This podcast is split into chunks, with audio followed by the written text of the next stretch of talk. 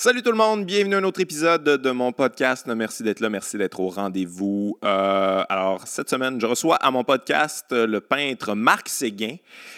Et en fait, je dis peintre parce que vous le connaissez comme ça, mais euh, il fait plein d'autres affaires. Et en fait, moi, en le recevant, bon, j'ai fait mes recherches. Euh, je savais qu'il avait fait un documentaire. Euh, en fait, je récapitule. Pour la, raison pour laquelle j'ai eu Marc Séguin, c'est parce qu'il y a Jean-Martin Fortier, je ne sais pas si vous vous rappelez, Jean-Martin Fortier qui est, qui est maraîcher qui est venu au podcast, qui a la ferme des quatre temps et tout ça, il m'avait beaucoup parlé de, Marc Séguin, qui était impliqué, puis tout ça, puis il avait fait un documentaire sur l'agriculture. Fait que là, j'ai demandé, j'ai demandé à Jean-Martin, tu, tu pourrais-tu euh, au COP avec euh, Marc Séguin, donc ce qu'il a fait. Et je savais qu'il avait fait un documentaire, mais là, après ça, en m'informant, j'ai réalisé que ce gars-là a écrit. Ben, je savais qu'il avait écrit des romans aussi, mais il a écrit aussi de la poésie. Il a fait de la fiction aussi, un film. Il a fait de la mise en scène. En tout cas, bref, ce gars-là fait beaucoup trop d'affaires. Il fait, il fait son sirop d'érable aussi. nous, on va tout parler de ça, vous allez voir ça. Mais ça me fait capoter. Moi, j'ai de la misère à faire fitter un podcast dans mon horaire et ce gars-là fait à peu près toutes les formes d'art qui existent. Et euh, il fait ça de manière, il est très calme, très relax. Il a l'air, euh, il a l'air à faire fitter ça d'une manière. Il y a une famille en plus. Je sais pas, j'ai aucune idée. J'ai aucune idée comment il fait. Bref, c'est un peu un podcast pour ça. Euh, comprendre comment ce genre de personne-là, ce genre de cerveau créatif-là, fait pour fonctionner. En fait, je pense qu'il y a besoin de ça. Bref, on, on, va en jaser pendant le podcast. Donc, Marc Séguin cette semaine. Euh, avant d'aller voir le podcast, je vous rappelle qu'il euh, y a toujours mon Patreon qui est actif si vous voulez vous abonner à ce podcast-là, si vous trouvez que ce genre de contenu-là est important dans le paysage euh, du podcast québécois. Encouragez ce podcast-là. sinon, je suis toujours en tournée avec mon spectacle du cœur au ventre. On est au Club Soda en mars. c'est mon dernier show à Montréal, fait que c'est la dernière chance de voir du cœur au ventre à Montréal. Sinon, on est à Québec en février, mais je pense pas que ça va être la dernière chance. On va peut-être avoir un autre show. Bref, euh, checkez ça, on se tient au courant. Euh, pour euh, toutes les dates, c'est guillaumewagner.com. En attendant, on va écouter Marc Séguin. Let's go!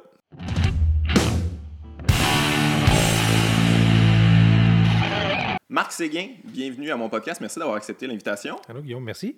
C'est un plaisir, c'est vraiment un honneur de te recevoir. Ah, juste avant euh, qu'on commence, juste te dire, moi, il y a un Marc Séguin euh, ici, mais il est aux toilettes, puis c'est ah. pas un, commentaire sur l'œuvre, juste te dire. Mais sais-tu quoi? Quoi? C'est la place que je souhaite dans une maison. Pour vrai? Ben, c'est parce que je le ben vois souvent, je ben, voilà. Puis tu as, le temps de le contempler. oui, effectivement. je te confirme ça. Mais ça, c'est une, affaire que tu trouves weird, ça, justement, de... parce que les gens qui achètent tes œuvres, qui possèdent tes œuvres, ils côtoient, dans le fond. Ils te voient tous les jours, ils sont toujours en, présence de ton art, ils peuvent découvrir des nouvelles subtilités, des, des, nouveaux angles dans, tes œuvres. C'est quelque chose que tu trouves étrange d'être dans le présent, là, dans le quotidien. C'est pas mal la seule forme d'art, quelque part, où tu es dans le quotidien de certaines personnes privilégiées, on s'entend? Euh, oui, tu moi, un jour, quelqu'un, au début, quand je commençais, quelqu'un m'avait dit un jour que c'était. il avait dit, tu, tu checkeras, c'est une des premières choses que les gens déménagent quand ils déménagent. Là, Des fois, ils abandonnent le divan, ils abandonnent le lit. Mais l'œuvre d'art, elle, suit. Puis on est préoccupé par y trouver une place, puis dire qu'est-ce qui va venir. Fait, fait, que je suis conscient que ça dure longtemps sur des murs, puis qu'effectivement, je pense pas que l'œuvre change, je pense que les gens changent. Puis le regard qu'ils portent dessus aussi, mais c'est la force de cet art-là aussi, c'est-à-dire d'être capable de, de générer d'autres sens, d'autres contenus à mesure que nous, on rebondit dessus. C'est une œuvre que tu regardes quand, quand tu as 20 ans, c'est pas la même chose que si tu avais 30 ans. Pourtant, c'est la même œuvre. Mm-hmm. Fait que ça, a ce pouvoir-là que je trouve fabuleux. Euh, moi, je ne vivrais pas avec mes œuvres. non, mais t'en as-tu, toi, j'imagine, que tu Non? des amis ou des, gens que tu admires? Ah, non, mais j'ai des œuvres. Ouais. Pas de toi, mais tu sais. Non, pas de, pas de, moi. Oui, il y a des œuvres parce qu'à un moment donné, il y, a, des murs qui doivent être euh, aussi occupés par quelque chose. Ouais. Mais il n'y a pas de. Je suis pas très sensible à ça, moi, dans, dans mon environnement. Euh, Pour vrai? Personnel. Oui, parce que ben, j'en fais. Ouais, non, je comprends. C'est qu'à un moment donné, je ne sais pas, c'est un, parallèle boiteux, je sais pas, mais il faut que tu écoutes des jokes pour, pour être meilleur ouais, tu sais. Fait qu'à un moment donné, je me dis, ben, tu sais. T'es saturé de ça peut-être un peu. Ben, peut-être, ou j'ai pas le. Tu sais, quand je décroche, quand je sors de, de l'atelier, quand je sors de ce, de ce mode, de cette énergie-là, je suis pas très bon public pour apprécier des œuvres. OK, mais c'est quand même surprenant d'entendre.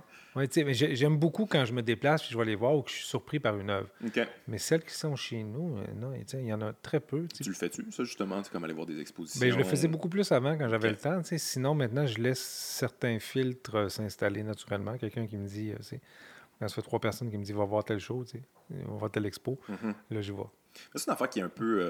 tu sais, parce que moi, je suis comme relativement privilégié. J'en ai quelques-unes œuvres. Euh, puis j'ai accès à ça. Là. Bon, j'ai comme un certain niveau de vie. Puis ça, mais c'est comme c'est ça c'est une affaire qui est plate. C'est quand même pas très accessible.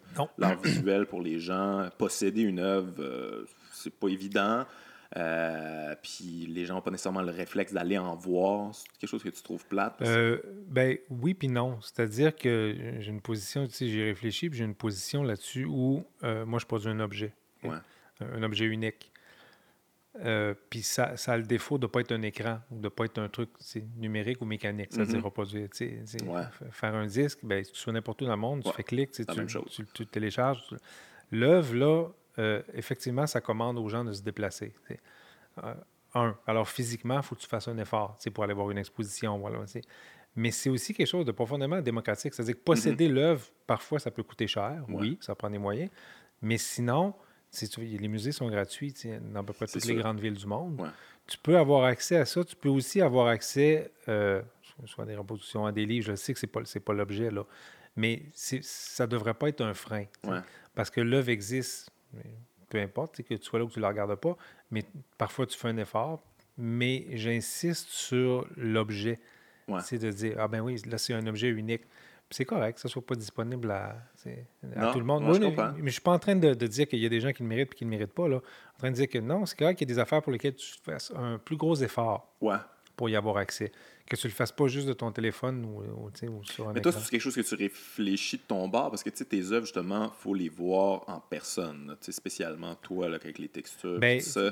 Euh, sur écran, oui, c'est beau, là, mais ça c'est pas la même ben, dimension. C'est-à-dire que je préfère ça à une reproduction qu'un livre ou une image sur Internet. Je peux comprendre qu'il y a des gens que ça passe par là, puis on le réinventera pas le monde. Mais euh, je pense que c'est comme l'effet que le théâtre a chez les gens, ou une mhm. performance live d'un artiste. Jamais ça sera remplacé. Ah, c'est sûr certain. Puis, puis des fois, j'essaie de calculer des, ou de faire des statistiques avec ça, puis je me dis, c'est peut-être 300 personnes qui vont voir un show, qui fait qu'il en contamine 9000, tu sais, qui dit, ah, lui, il est bon. Est-ce qu'on est aussi rendu là, tu sais, dans, cette, dans, dans ce blow-up de, de, de, de, de là, de dire, ben, peut-être que pour les œuvres, c'est la même chose aussi. Tu sais, ou un show de théâtre. Les gens vont encore au théâtre parce que c'est des corps sur une scène qui parlent puis qui sont mis en scène. Oui, oui. Puis c'est fascinant à chaque fois que les gens ils se rappellent la, puissance de ça. Bon, je, je, le vis en humour, mais ma blonde le vit en musique aussi.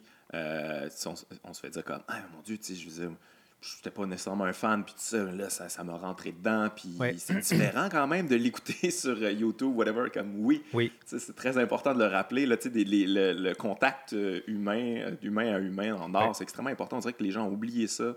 Les gens sont sur leur tablette, leur écran. Tu sais, ce qu'on oublie souvent dans ce processus-là, je pense, c'est qu'on a un jour à poser une grille économique, tu sais, une lecture économique, puis on se dit, ben mettons un film. Ah, il faut qu'il y ait le plus de monde possible qui le voit parce que ça fait le plus d'entrées possible.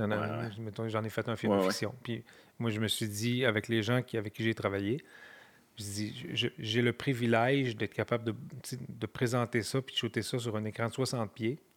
Puis je travaille avec le son, puis c'est en surround, puis je fais de la mm-hmm. spatialisation, puis ça, puis c'est une expérience en tant que telle. Mais moi, j'ai refusé les plateformes numériques. Ouais. alors, alors il, est disponible une fois par année. On, on le shoot, on dit, ah, tiens, il va être au cinéma Beaubien ou il va être à telle place. Pour ça, je ne le trouvais pas. oui, si tu veux voir le film, il faut, il faut que tu ailles là. Mais parce que. Je sais Ton documentaire est disponible, par exemple. Oui, le, documentaire est disponible. C'est dur à trouver quand même. Oui, mais sur il Vimeo, mais. Oui, c'est ça, Vimeo. Puis c'est un, La qualité était, était écœurante sur Vimeo. Puis ça, mais... Oui, puis c'est un, un, code, je pense que tout, TV te donne ou un truc. C'est ce qu'on m'a expliqué en tout cas. Euh, non, tu peux payer tout simplement. Il y a des abonnements maintenant sur Vimeo, puis tu peux juste le louer, tu peux l'acheter. OK. Euh, pas mais ouais, c'est ça, Vimeo, c'est une meilleure qualité que YouTube. C'est ah beau, là. Ouais. ouais, ouais, Tu sais, il y, a des endroits, par exemple, pour le documentaire, ça c'est OK, puis c'est mm-hmm. correct. Et pour le film de fiction, moi, je considère qu'il est plus comme une œuvre d'art ou un geste d'art, où j'ai travaillé avec des gens qui font du cinéma puis qui regrettent qu'on ne fasse plus de cinéma. Ouais. Aujourd'hui, ben, je disais, OK, moi, j'ai le privilège de le faire, puis de dire aux gens, non, je veux que vous vous déplaciez, vous ayez là. Puis, tu sais, je peux pas dire, parce que je suis chanceux, j'ai pas eu à analyser les grilles, les, les, bilans, puis les bilans comptables de toute cette histoire-là. Mais les salles étaient pleines. C'est pour aller voir un film. Si, si tu arrivais cinq minutes avant le début du film, puis tu étais avec ta blonde, mais tu étais passé avec elle. parce qu'il n'y avait plus de place. Fait, fait, que les, billets étaient vendus comme un show de théâtre. Mais les gens se déplaçaient. Fait qu'il y avait un truc. C'était pas juste quelque chose comme du fast-food que tu ramassais.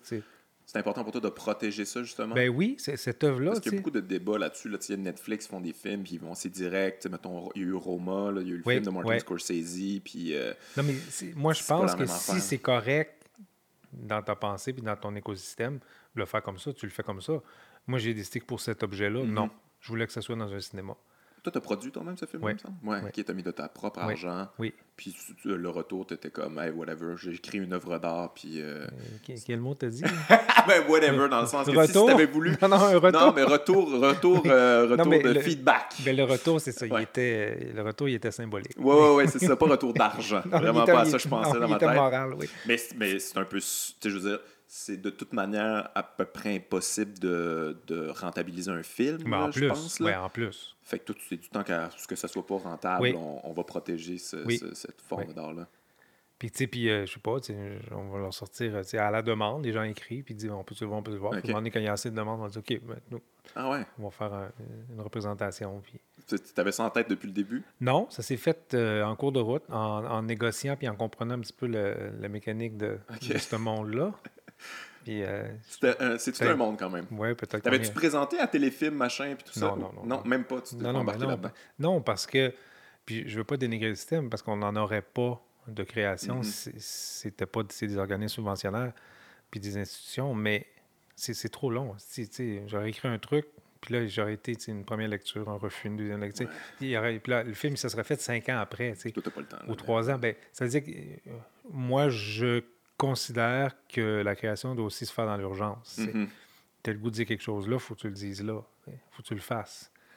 Si, si, tu commences à tout normatiser tes idées, puis les faire passer par euh, ces 50 fonctionnaires qui font très efficacement leur job de fonctionnaire, mais crime, tu sais, puis t'es lu, puis t'es banalisé, puis t'es en relecture, puis tu rechanges des affaires, puis puis là, le, le, le, producteur dit d'autres choses, puis le réalisateur dit quelque chose, puis après ça, tu, la distribution, le distributeur qui sont rendus euh, qui sont rendus partie prenante de toutes les décisions, toutes les subventions de films aujourd'hui. Ils disent ben non, mais tu euh, une histoire avec une femme personnage principal, ça se vendra jamais.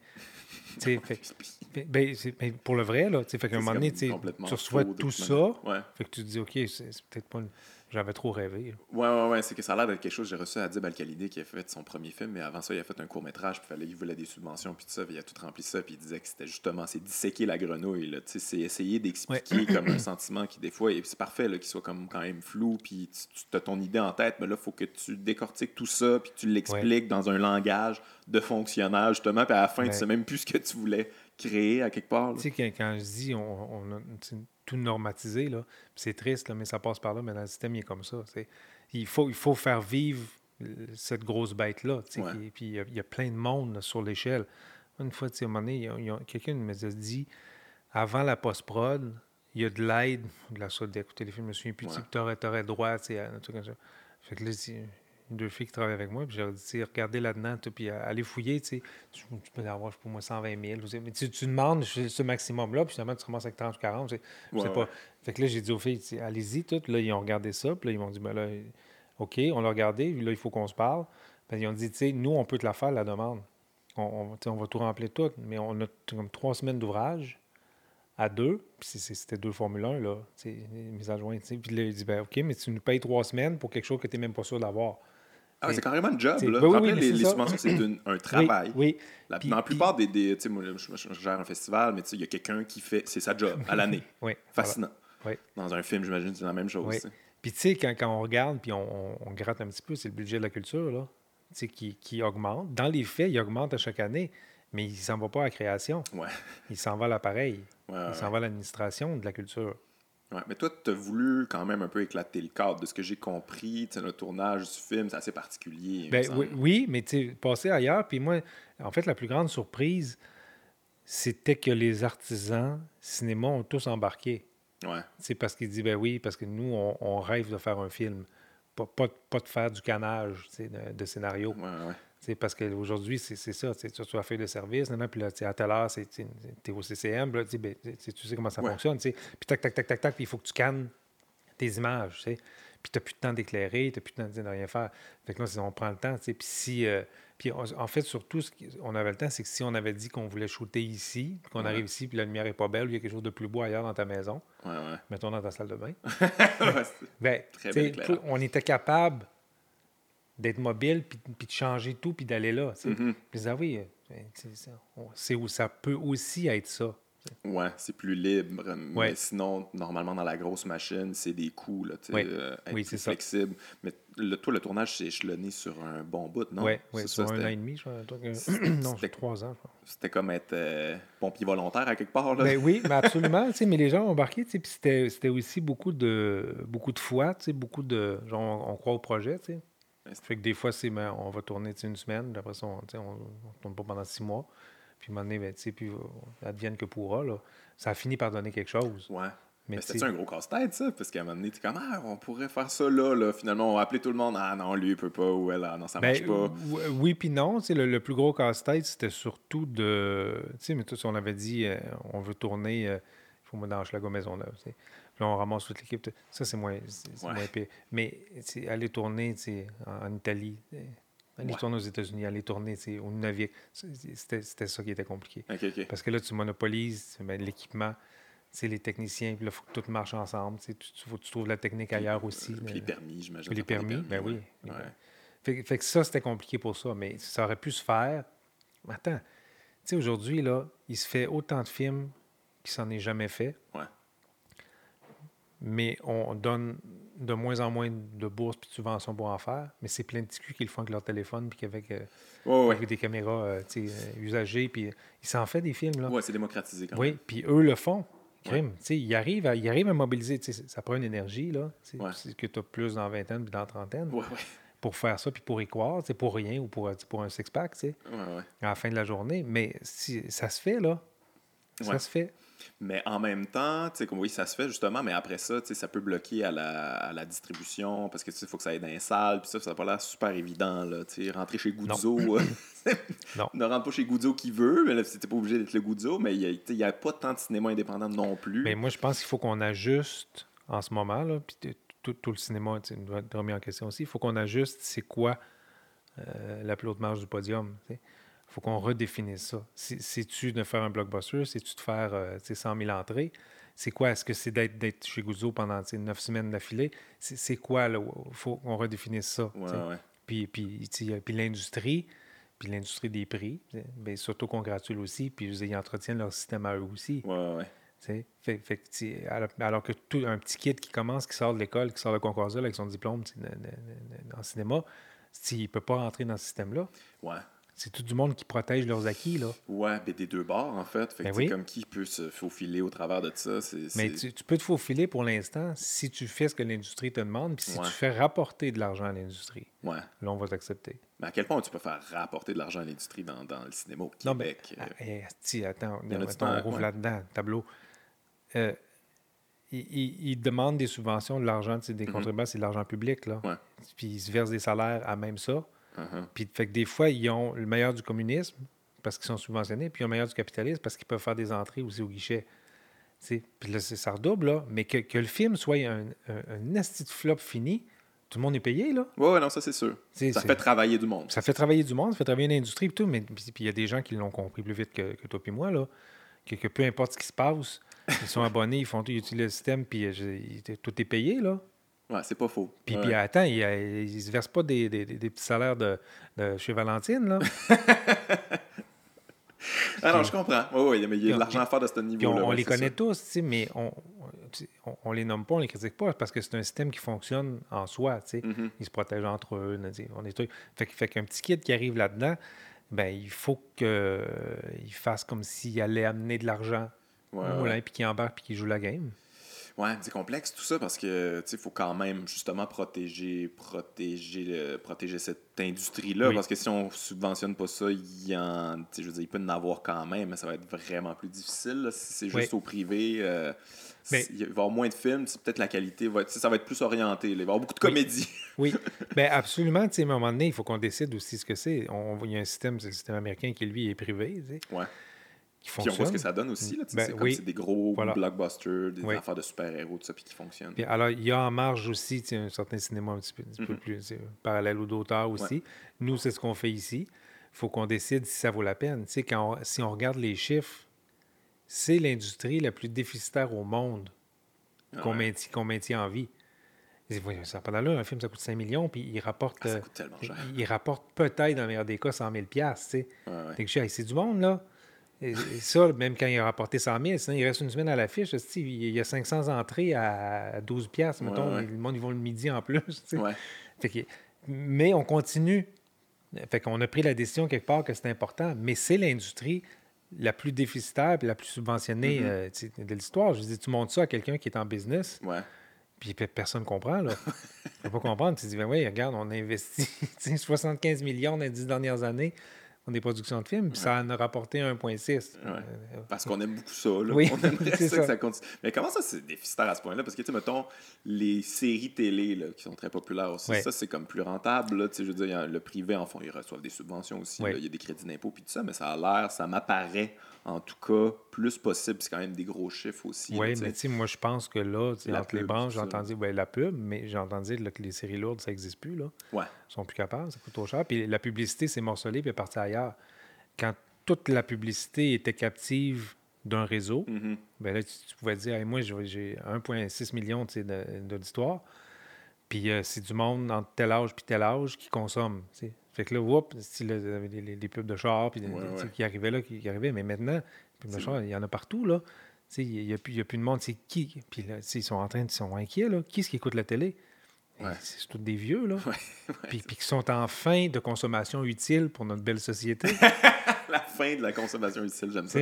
Mais c'est parce, parce, que si, si on, ils ne consomment pas, on n'avancera plus. Là. Un, un, bon humain, là, c'est un humain qui consomme, parce qu'il faut croire. Ça fait rouler l'économie. Oui, oui.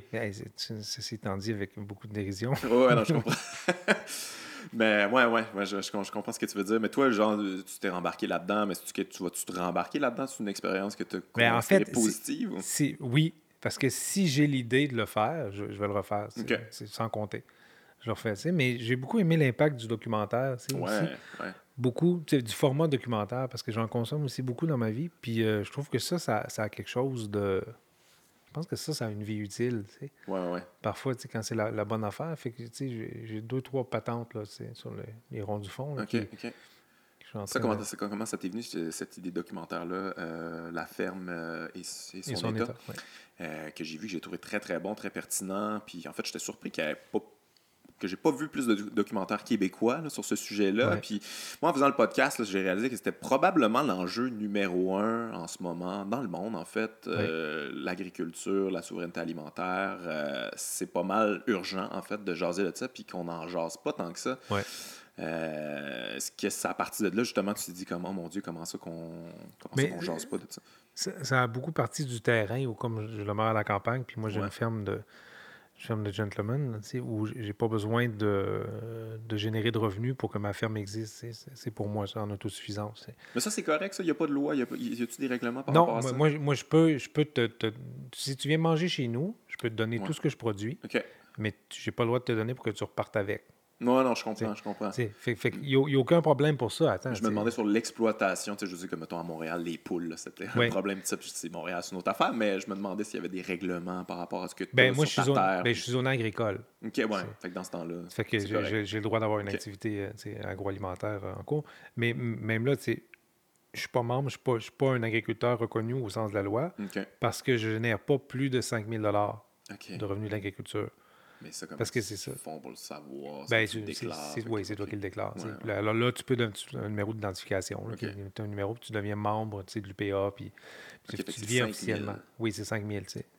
Minimum de, de, revenus. sur, un terrain zoné vert, zoné agricole. Il faut, faut que ça soit ça.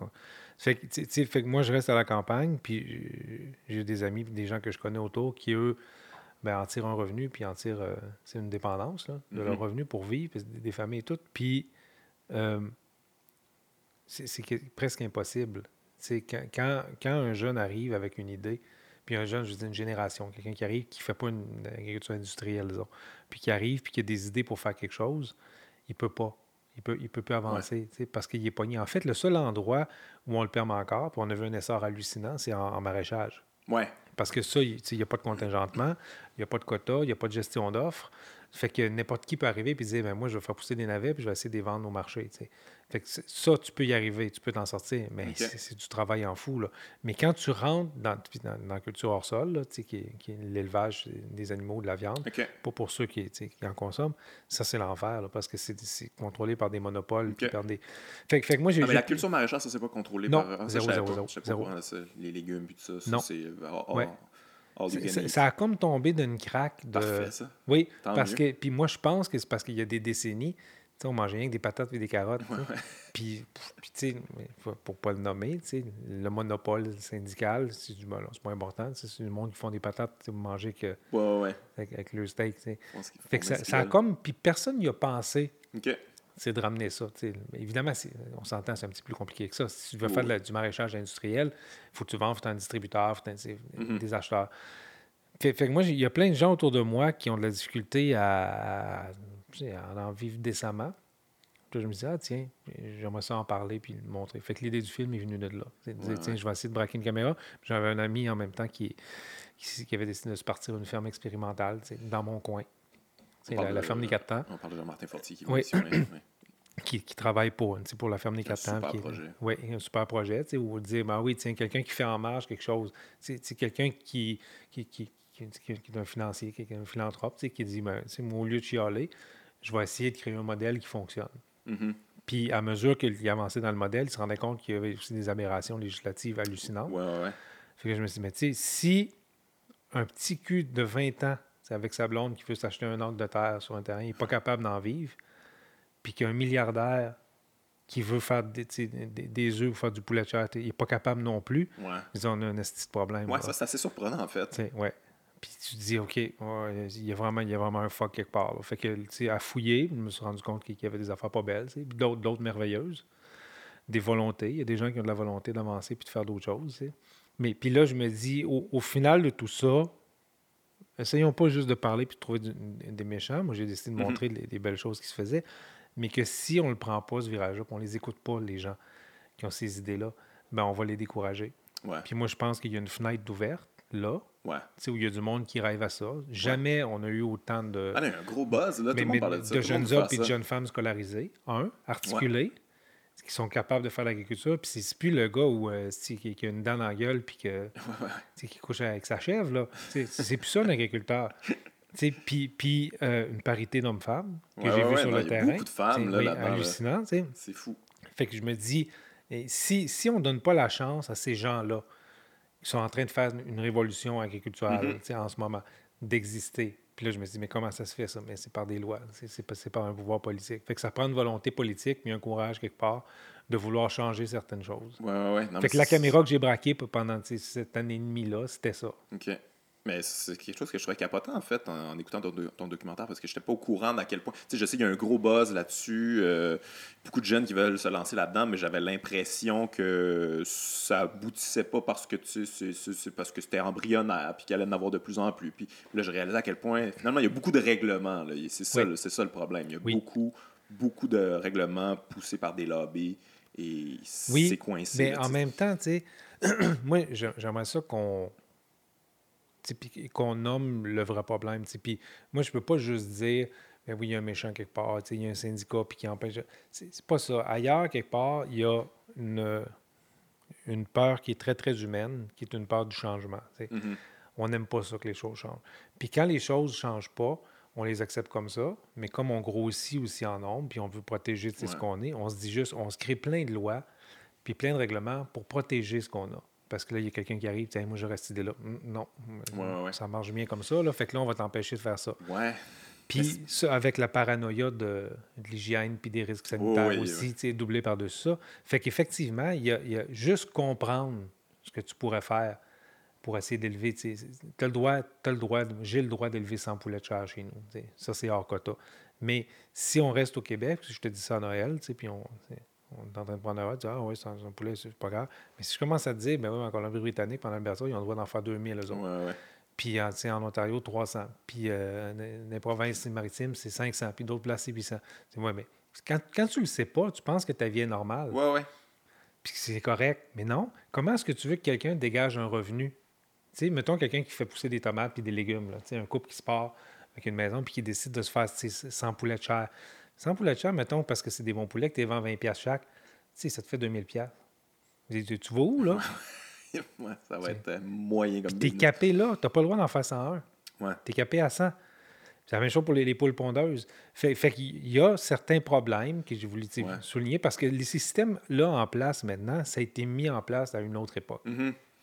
Oui, puis vous regardez aussi euh, qui on protège avec ces affaires-là. si on veut protéger des modèles qui sont absolument épouvantables puis qui nous, pas nous, ben, nous, peuvent nous empoisonner des fois. Là, Comme des fois, c'est pas nécessairement ce qui est souhaitable pour nous. Euh, c'est ça, mais, mais c'est quand même plus complexe aussi. Tu parles du quota du lait, que ça là-dessus, euh, bon, ça, ça, ça, a ben, été, ça a eu des côtés bénéfiques. Oui. C'est quand même très complexe. À... Oui, mais voilà, pour tout comprendre puis embraser la situation complète, il faut comprendre que toutes les mesures qui ont été mises en place avaient du bon quelque part. Oui, oui.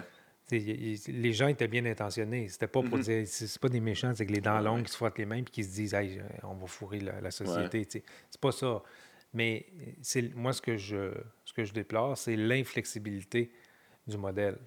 où on n'arrive plus à. Un kid, là, que c'est son grand-père qui tirait 35 vaches à lait, ce qui est une ferme immense dans les années 50-60. Mm-hmm. Son père, à lui, a pris la relève, il a grossi la patente, les quotas sont apparus, on part tire 90 vaches à lait. Le kid, il embarque, lui, puis, mettons, il dit OK, on est rendu à 150 vaches en lactation, mais il dit J'aimerais ça faire l'expérimentation, mettons. Faire un beurre fermier que je pourrais vendre ici. Puis j'aimerais ça le faire avec, puis me garder cinq vaches pour faire un fromage. Pour essayer, il n'y a pas le droit. la créativité, c'est interdit. Non, zéro, zéro. Pas d'innovation, pas de créativité. Fait que c'est cette inflexibilité-là, moi, du modèle que je déplore.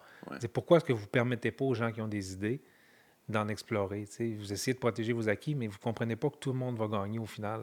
Ben oui, parce que les gens qu'on protège, finalement, pas sûr qu'ils sont plus heureux dans leur espèce de gros modèle. Euh, sont les, fermiers sont endettés comme ça, n'a aucun sens. Un haut taux de suicide. Euh, moi, j'ai passé mon adolescence sur des fermes. chaque été, je cueillais des trucs. Puis tout ça, mon Dieu, les fermiers c'est pas du monde heureux là, euh, ben, à l'époque. Euh, c'était des grosses fermes, puis c'était pas facile. Tu as raison. Alcoolique, dépressif. Hein? Je pense encore pire aujourd'hui. Ah ouais. Non, c'est ça, mais c'est pas, pas un modèle qui. Je comprends, tu veux protéger tes acquis, mais si ton, nos acquis sont en train de nous, nous, nous faire mourir, euh, à quoi ça sert? Tu vas, tu vas dans les pays scandinaves, justement, là, comme montrer. toujours les pays scandinaves qui font ça comme, comme il faut. en fait, ils ont des problèmes immenses, eux autres aussi. Non, non je comprends. C'est quand tu apprends, je sais pas moi, en Suède, mais le taux d'imposition, c'est comme 85% le taux de base. 85% Ben, 81, tu sais, mais ça va vite. Tu montes vite à 85, là. Puis que, que si, je tape ton nom, je peux savoir combien tu as payé d'impôts cette année. Donc, je peux ah savoir combien tu Oui, mais tout, tout, est, tout est cette transparence-là. Là. Fait que, tu sais, si on est correct, moi, moi j'ai aucun problème à payer 50% d'impôts dans ma vie. J'aimerais ça avoir les services qui vont Oui, non, mais c'est ça. C'est ça le problème. Puis je pense que les pays scandinaves, ils font des belles choses aussi il y a aussi des choses pas le fun. il y a des suprémacistes aussi. Puis, il y a, il y a ça. l'extrême droite. Oui, c'est des beaux terreaux aussi pour ça aussi. Là. Mais des fois, ils ont, des beaux modèles. Puis il y a des gens qui viennent ici pour voir nos modèles à nous aussi. Ah hein? ouais. Mais tu sais, trouvons quelque chose. Occupons-nous de notre terrain à nous. Puis je pense que là, il y a une déficience qu'il faudrait qu'on il y avait des trucs intéressants comme euh, je suis à Copenhague, euh, c'était 90 de, la, ben, nourriture. toute, la nourriture publique, c'est une Publique, Moi, je pense, tu vois, que l'avenir. C'est bio local?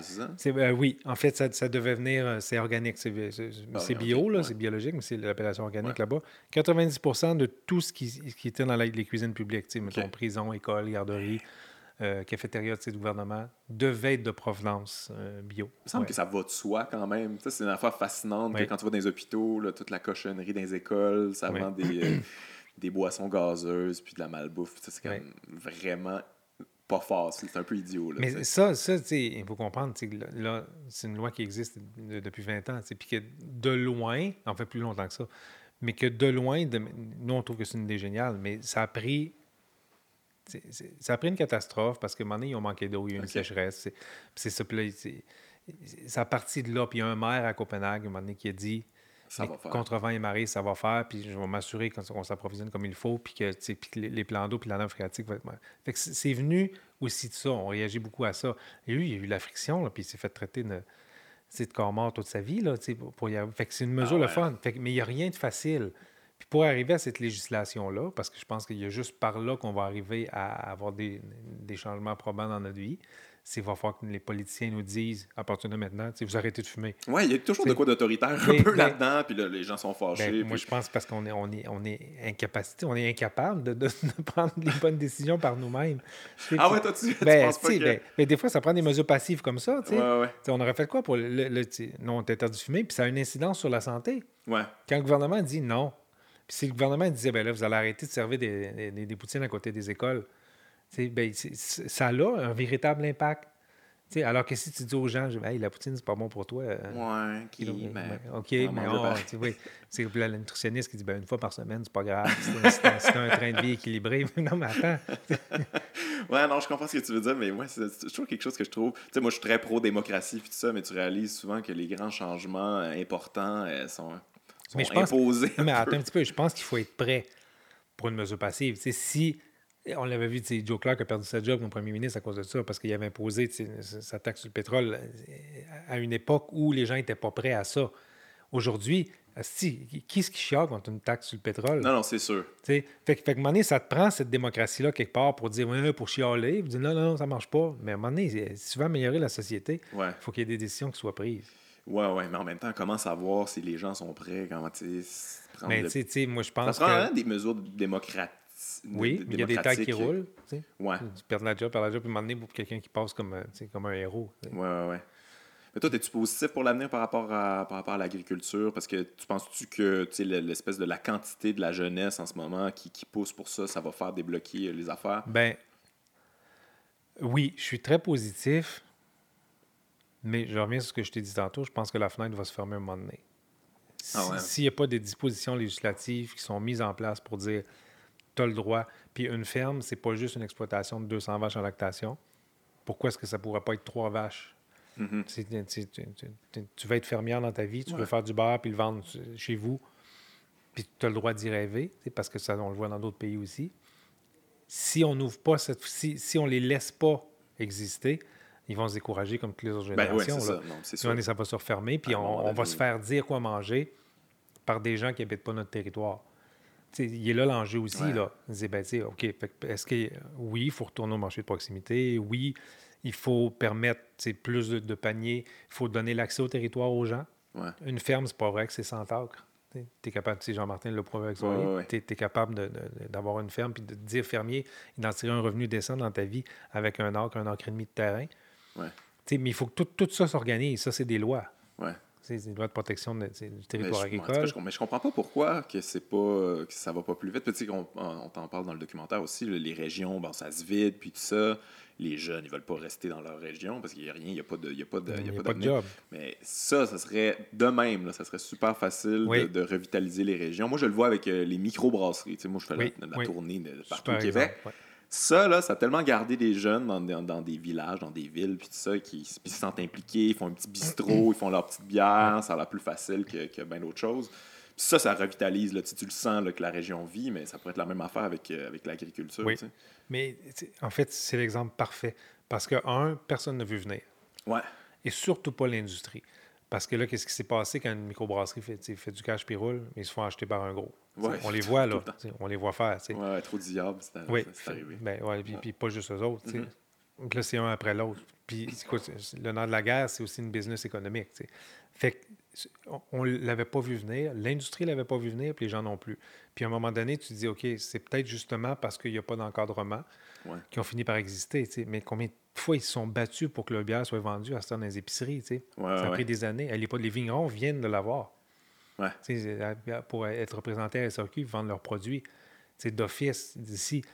si tu te dis, ben, en fait, c'est quoi? Je pense qu'on est cave.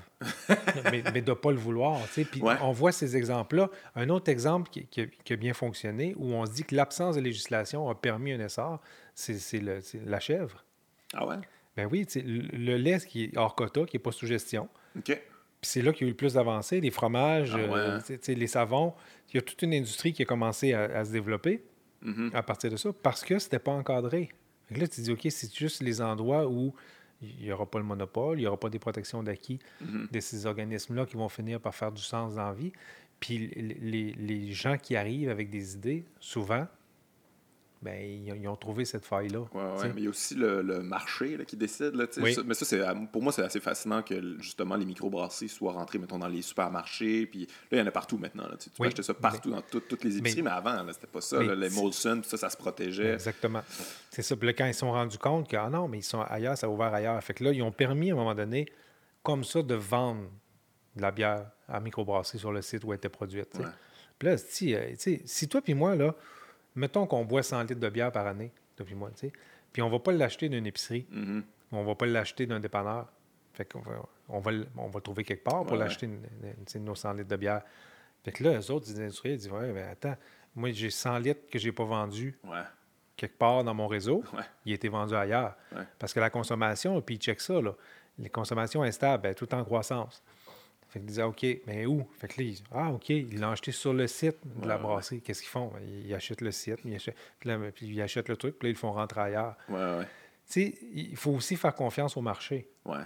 Des, fois, il y a des gens qui le savent avant tout le monde quand quelque chose est bon. Oui, oui, oui. Mais pourquoi ça, on n'arrive pas à percer ça avec l'agriculture? Ça, pas, pas, ça a de la misère à rentrer dans les supermarchés. Eux autres, ils achètent en gros, là, ils achètent euh, des, ben, quantités industrielles.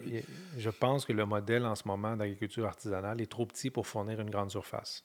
Donc, Ouais, mais en même temps, tu sais, je veux dire, mettons, euh, le supermarché local de, de, je sais pas trop quel village, ben, acheter les, les, les agriculteurs de cette, de, de, ben, cette périphérie-là. Mais ça se fait en ce moment. Moi, moi l'épicerie, qui, qui, est une un tradition, qui appartient mm-hmm. à Sobeys. Là, OK, je savais pas que c'était à Sobeys. Dans mon cas, c'est un, petit truc de rien. Là, mm-hmm. ben, eux, mais c'est les propriétaires, parce que ça vient de l'ordre de Sobeys qui dit vous pouvez tel pourcentage, acheter des produits locaux de votre région. Si on ne le sait pas. Mais ça existe. Fait que, tu sais, moi, mon épicerie, moi, là, ça, ça spinait dans ma tête quand j'ai vu qu'un printemps, ils vendaient de la barbotte. hey, non, non, il n'y a pas de pêche commerciale à barbotte, là. Tu sais, c'est du monde qui a la pêche, il arrive avec le truc. Dans, dans le foam, là? oui. il arrive. Je dis, OK, puis le maïs, c'est plus facile, puis il y a moins de risques sanitaires, c'est enveloppé, des, des, tomates, des trucs. Mais il y a plein d'endroits comme ça où on permet un petit, un petit ratio. Il faut l'augmenter, on s'entend. il faut, l'augmenter. souvent, ils sont comme à l'extérieur de l'épicerie, ils sont comme en avant avec un petit kiosque. Mais, mais même à l'intérieur aussi. Mais, oui. mais tu sais quoi, je pense que, c'est une des choses que le gouvernement a le plus peur, c'est comme le chauffage au bois. Je joue une petite parenthèse. Quand tu as un poêle certifié EPA, il n'y en a pas, moi j'ai un foyer de masse chez nous, il n'y en a pas d'émissions polluantes quand tu chauffes avec du bois, puis c'est une ressource renouvelable. Puis non seulement ça, je l'ai coupé, puis je me suis en forme, puis, j'ai bu plus de bière parce que je suis plus en forme. je fais rouler l'économie. Mais te chauffer au bois, je comprends en ville avec le smog, puis quand tu as un poêle de marde. Ouais, ouais. Mais, mais quand ton poêle est certifié, puis qu'on le sait qu'il y a zéro pollution, zéro émission polluante après, le problème, c'est que toute cette business-là se passe en cash. C'est que le, gouvernement capote, là, parce qu'il n'y a pas de taxe, ça ne fait pas partie d'un réseau de distribution. Il faudrait qu'on nationalise la coupe de bois. mais, c'est exactement notre problème d'agriculture. Fait que tu dis, OK, on nationalise la coupe de bois, fait que ça passe tout par un acheteur, maintenant dans la MRC, qui dit, le gars, il va vendre ses 100 cordes qui a bûché l'hiver. Ouais, ouais. Il arrive là, OK, tout ça. Mais là, ça prend du monde pour gérer ça, ça prend des bureaux, ça prend d'autres fonctionnaires. Ça, mais on, a peur de perdre de l'argent parce que ça se passe au noir. Fait que là, ben, on, démonise, on diabolise le, chauffage au bois pour ça. Ouais, mais fait dans le fond, tu sais, aurait besoin, on a besoin d'un peu de déréglementation, mais de ou en même temps de réglementation un petit peu plus intelligente. Oui, mais moi je pense qu'on manque beaucoup de, gros bon sens. Ouais, ouais, ouais. On a, on a de la misère à. Fait que tous ces endroits-là où on a vu certains essors, malheureusement, c'est parce que c'est quelque chose qui échappe un petit peu à la loi. sais. Ouais. C'est malheureux, c'est la chèvre ou le maraîchage qu'on peut encore faire partout. Puis, en fait, les choses vont changer, puis elles sont en train de changer quand le consommateur le demande, ça. Mm-hmm. Quand il demande ce changement-là. Ouais. Ouais, mais ça en même temps, c'est ça, tu sais, le consommateur qui. Souvent le poids est mis sur nous autres, là, mais c'est comme aussi. Tu sais, je veux dire, moi, j'aimerais bien ça, là. Euh, je fais quoi, là, tu sais, si ben, regarde, je vais te dire. J'écris une lettre ou. mais non, très simplement, un exemple. Mettons un poulet qui est élevé à la ferme. Tu manges-tu du poulet? Oui. Bon, mettons, tu aimes ça manger du poulet. Tu arrives, tu te dis, OK, qu'est-ce que je fais? Là, le monde, là, il check les réclames, puis ils disent, puis je comprends que les gens n'ont pas le même portefeuille, puis c'est tout. Mais ils sont heureux quand le poulet, il coûte 5$. Mm Et puis le poulet, il est gros de même, puis la femelle, elle pèse 1,9 kg, puis le mâle 2,3 C'est le poulet Saint-Hubert, là. Ouais, ouais. C'est tout petit, là. Puis ça prend, ça prend... Avant, ça prenait 9 semaines, maintenant, ça en a pris vite, là, ça prend 7 semaines à rendre ce poids-là. C'est hallucinant, avec les moulets qu'ils leur donnent. Ouais, là, tu le payes 5$, ton poulet. T'es heureux, tu dis, hey, man, j'ai payé un poulet 5$. Ce que tu n'as pas compris, c'est que tu l'as payé plein d'autres fois avant ton poulet par tes impôts, parce qu'il y, a du financement et des subventions pour les infrastructures, pour le béton, pour la MRC locale, pour euh, Emploi Québec qui va employer quelqu'un pour le faire, pour la décontamination, pour euh, l'étude de, de l'agronome conseil pour l'épandage du fumier. Comprends-tu que toute cette industrie-là du poulet à chair, quelque part, tu l'as payé plein de fois, mais tu ne le vois pas à l'épicerie quand tu, quand tu arrives et tu le payes juste 5$ parce que tu le payes, il est subventionné partout ton poulet. Quand moi, je fais un poulet chez nous, tous mes coûts sont capturés à la ferme. Je fais mes poussins, j'ai acheté mon poussin, mettons, et puis s'il faut que j'amortisse mon, incubateur qui n'a coûté rien, mm-hmm. je peux te dire combien de poches de moulées que je leur ai donné dans l'été, puis combien mon abattage a coûté. Et fait que moi, moi j'ai arrivé, j'en ai fait cet automne, puis c'est des gros poulets. C'était pas des, des, poulets de, 3 livres, c'est des poulets de 8, 9, 10, 14 livres. Puis en plus, c'est pas égal, ça. ouais, non, c'est ça. Moi, un poulet, ça me coûte 11,75 à faire abattu. fait que là, je me dis, OK. peux pas le vendre 5$. Non, je peux pas le vendre 5$. Puis là, tu dis, OK, puis, puis il n'est pas shooté, il n'est pas battu, ben, il n'y a, a, pas ça. J'ai contrôlé sa nourriture, tout. Puis mon poulet, quand tu vas le manger, tu n'auras pas faim après. Ouais. Parce que c'est des niveaux de protéines. OK? Fait, que tout ça fait en sorte que si toi, comme consommateur, tu vas voir ton boucher chez IGA, puis tu dis, euh, Hey, madame, euh, as-tu des poulets fermiers? Puis là, elle dit euh, Ben non, je tiens pas ça parce que c'est trop cher. Ton poulet va te coûter 20$ ou 25$. Non, je tiens pas ça. Puis là, il y a quelqu'un d'autre qui va le même après-midi puis qui demande Avez-vous des poulets fermiers Puis non. Puis là, il y a quelqu'un d'autre la fin de semaine d'après. Mais eux, c'est des commerçants. Non, c'est sûr. Fait que s'il y a 25 personnes qui leur demandent par semaine Avez-vous des poulets fermiers?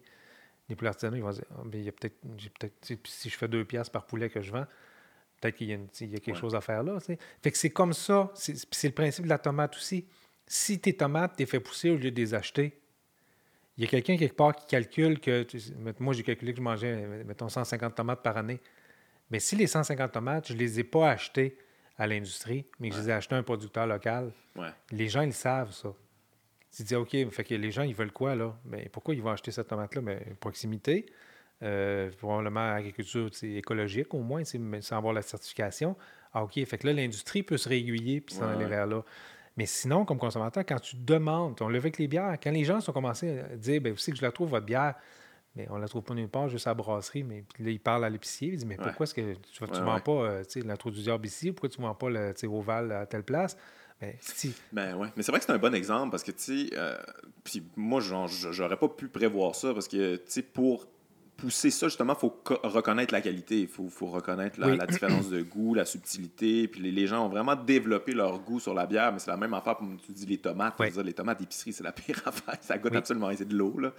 Euh, quand tu goûtes une vraie bonne tomate, tu, devrais voir la différence, mais j'ai l'impression que peut-être les gens, vu peut-être qu'ils n'ont pas accès, fait qu'ils savent pas une tomate, ça goûte ça. Ça a toujours goûté ça, fait que je vois pas. Puis, tu sais, la, contrepartie de ça, c'est que si, mettons, je te dis, ben, tu, vas à l'épicerie, puis là, tu le... je vais essayer d'être non-genré. Tu as le père monoparental. OK, on va le père. un milieu défavorisé qui va à l'épicerie puis qui voit une botte de carottes à 5$. Ah, puis qui envoie deux à 5$. Ouais, Quel qu'il va choisir? Ah c'est sûr qu'il prend les deux. Mais ce qu'on ne comprend pas, c'est que mais qu'on se mette à subventionner l'agriculture de proximité puis l'agriculture écologique, le prix va baisser aussi. Ben ouais. Fait que, plus, fait que là, on est poigné dans une zone grise où les produits qu'on veut meilleurs pour notre santé coûtent plus cher. Mais si on les subventionnait, au lieu d'aller subventionner tout le monde ailleurs, puis l'industrie, puis, les hormones, puis les antibiotiques, pour, pour tout ça, là, pour les vétérinaires, puis les études, puis on subventionnait quelqu'un, puis on disait, non, non, Hey, produis-les tes tomates, tu sais. Produis-les tes carottes, puis finalement, on va te donner de l'argent, puis ils vont être capables de le vendre moins cher à l'épicier. Mais c'est un choix, c'est un choix de société aussi. Oui, oui, c'est décider qu'on veut une, une mais à la base, alimentaire, puis qu'on veut de la qualité, puis qu'on. Oui, oui, mais, mais il faut la proposer aux gens, la qualité. je te l'ai dit, le, poulet que je fais, puis probablement qu'il n'est pas meilleur qu'un autre, ou peut-être je contrôle un petit peu de moulé, il y, a, moins de chenoute dedans, tu sais. Mais j'en ai besoin de moins pour que mon corps soit heureux. Oui, oui. Je vais le demander au IGA, le poulet de Marc Séguin. L'avez-vous? Comment ça, vous n'avez pas ça? Je semaine après semaine, peut-être qu'à un moment donné, ils vont allumer, ils vont m'appeler. puis le problème de cette agriculture-là en ce moment, c'est que c'est trop petit et c'est pas organisé. Fait que si tu dis, si, moi j'ai le droit d'en faire juste 100, mettons, puis j'essaie d'en vendre, un, il faut que j'aille dans un, abattoir qui, qui, est sous, sous, sous, sous euh, inspection fédérale ou provinciale, d'un, j'en ai 100 poulets, mettons, à vendre. Mais 100 poulets, là, crime, euh, ça peut se vendre en une heure. Ah fait que là, le il fait quoi? Les, où c'est qu'il surveille? Mais l'industrie, lui, est capable d'y en donner les 4000 qu'il a besoin par semaine à vendre. Mm-hmm. La petite, la petite agriculture ne peut pas en ce moment.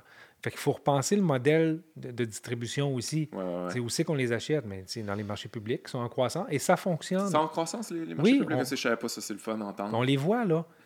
Puis, on est passé de 79 il y a quelques années où c'était critique, là, puis ils ont rendu 400 que, il y a quelque chose, mais parce qu'il y a une demande. Ah ouais, c'est tellement plus le fun, le, contact humain, savoir c'est qui qui l'a fait pousser, euh, poser des questions, puis euh, faire comment ça, c'est bon. Puis on a prouvé que si, moi je suis un, producteur de tomates, puis tu m'achètes une tomate, puis qu'on s'est regardé, que tu ne gaspilleras pas la tomate. Ah ouais? Hein? Ouais. Tu vas pas. Ouais. Ben, je te crois. Mais c'est prouvé que le, lien humain fait en sorte que. Ah non, je le connais, le gars qui l'a fait. Je vais respecter son travail. Il y a moins de gaspillage alimentaire. Puis ça doit encourager la personne qui a fait pousser aussi. C'est comment, j'ai fait pousser ça de mes mains, là, puis j'ai donné ça à quelqu'un qui, qui, va, qui va le savourer. C'est cool. Là. On va leur faire le monde, Guillaume. ah, ouais, ben, c'est complexe, mais en même temps, c'est ça. C'est important de.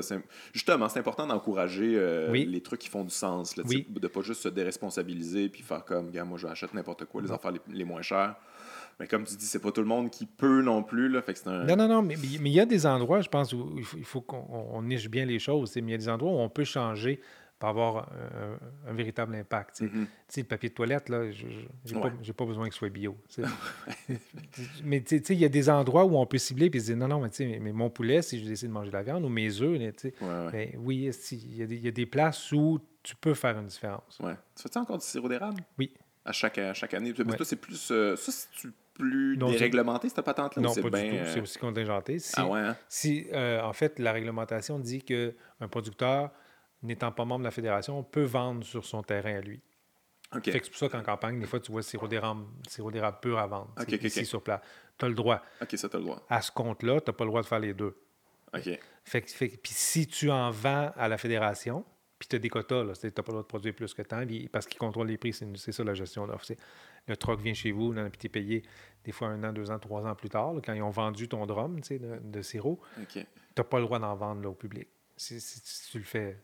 OK, fait que toi, tu vends ça chez vous? Mais je le vends pas. Ah, tu le vends pas? non, je le donne. mais ça a l'air que tu fais le meilleur sirop que oui. Paul. Mais ça, je suis d'accord. tout le monde, il fait du sirop, dit que c'est le meilleur au ben, Ouais, je sauf que, Marc Picard, euh, Martin Picard, j'avais entendu. Euh, sauf que moi, c'est vrai. Mais... mais ça fait-tu longtemps que tu fais ça? Euh, oui, ça fait 15, 15, 15, 16, 17 ans là, dans ce bout-là. Ça devient d'où? Comment tu as appris à ben, faire... C'est quoi? Très, très simplement, ça me vient de ce goût-là de quand j'étais enfant. T'aimes ça? Ouais, j'aime ça. Puis je me suis dit, j'ai le goût de plus ce sirop-là, tu sais, puis euh, ah depuis longtemps. Fait que là, puis, tu sais, j'étais en campagne, j'ai hey, des érables, puis une érablière, puis go, je me mets là-dedans. Puis, puis ça devient un truc familial. Ça, ça fait partie de nos racines, ça fait partie de qui on est. Tu sais, la famille vient. les enfants arrivent de l'école, ils vont même pas à la maison, ils s'en vont direct. tu sais, on soupe là, ils font leur devoir là. Ah ouais. ça, ça, devient un truc, puis ça reste familial. Tu sais, moi, c'est pas, pas une, grosse, une grosse patente que j'ai là mais euh, il y a quelque chose là de précieux, puis dans ce goût-là que je contrôle, parce que la personne qui bout, quand tu as un truc artisanal, tu contrôles ton goût. Ouais, ouais. fait que moi, je produis le sirop que j'aime manger. OK. sinon, si j'étais une industrie puis qu'il fallait que, que, dont ma vie dépendait de ça pour, pour payer mes billes, ben, je comprends les gars qui s'achètent des, des, machines hyper performantes, mais là, ils font juste évaporer. Ils, ne cuisent, pas, tu sais. Ça va vite. Fait qu'ils développent pas les sucres et les saveurs. Fait que c'est quoi, qu'est-ce que tu reproches au sirop euh, commercial? Il n'y a pas de goût, il est moins... Ben, il y, a moins de goût. C'est-à-dire qu'on est content. En fait, c'est quoi? Mettons, le, la fédération, là, quand tu es membre de la fédération, puis ta vie dépend de ça, quand le troc recule chez vous pour ramasser tes drums, pour ramasser tes barils de sirop d'érable, ils rouvrent le, baril, ils font un test. Il faut que tu sois à 65 degrés, 66 degrés Brix. 66 degrés, c'est le taux, c'est le pourcentage de sucre dans un liquide. Mm-hmm. Mais tu, peux faire ça avec euh, du maïs, avec, des fruits, peu importe. Ça, c'est un sirop. C'est-à-dire que c'est un liquide qui ne gèle pas. C'est parce qu'il y a un taux de sucre qui l'empêche de geler. Fait qu'ils testent ça, puis ils testent la couleur pour savoir où est-ce que tu vas être payé. Il n'y a pas personne qui se met à goûter puis dit Hey, ton sirop est meilleur, puis on, on, est loin des grands crus. Là. Il n'y a, pas de sommelier du sirop. Il n'y a pas de sommelier du sirop. Hmm. Malheureusement. Fait qu'on paye. On va le vendre plus cher. On paye un taux de sucre. C'est ce qu'on fait. Alors que, fait que ce qui est disponible dans les grandes surfaces puis en grande distribution, c'est un, un, liquide sucré avec, avec, parfois des parfums d'érable. Alors que ce qui est fait d'une manière artisanale, puis dans les milliers de petites cabanes familiales au Québec, je considère que c'est du sirop de, meilleure, de une qualité plus. Euh, ouais, ouais. Mais ça, quand on achète la canne à l'épicerie, justement, on ne sait pas d'où ça vient. C'est comme, c'est juste. Mais il y en a certains qui l'indiquent. Il y en a certains des fois, il y a un collant. Ouais, des, fois. Mais toi, tu serais-tu pour, justement, qu'il y ait ce respect-là pour le sirop, une espèce ben de C'est un peu comme le vin. c'est exactement, exactement la même chose. Ah Est-ce que quelque part, tu penses qu'on serait capable, on accepterait le fait que, mettons, on prend la Bourgogne, ou non, Bordeaux. On prend le Bordelais, puis on se dit, ben, OK, qu'est-ce qu'on fait dans le Bordelais? Ben, on va voir tout le monde qui fait du vin.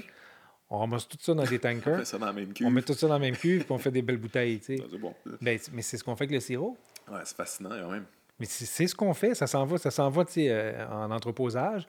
Puis quand c'est le temps d'en sortir, ou bien faire de l'exportation, puis d'envoyer au Japon, puis d'envoyer en France, et tout, bien on, met, on fait un gros, un, gros mix, puis euh, on kékane. Mais on est donc bien niaiseux, parce que c'est quand même ça la fierté du Québec. Le sirop d'érable, c'est notre spécificité, là, entre guillemets. Là. Bon, il y a d'autres affaires quand même, là, mais tu sais, on est bien fiers de ça. Puis euh, c'est souvent le premier cadeau qu'on donne à un étranger, puis ça.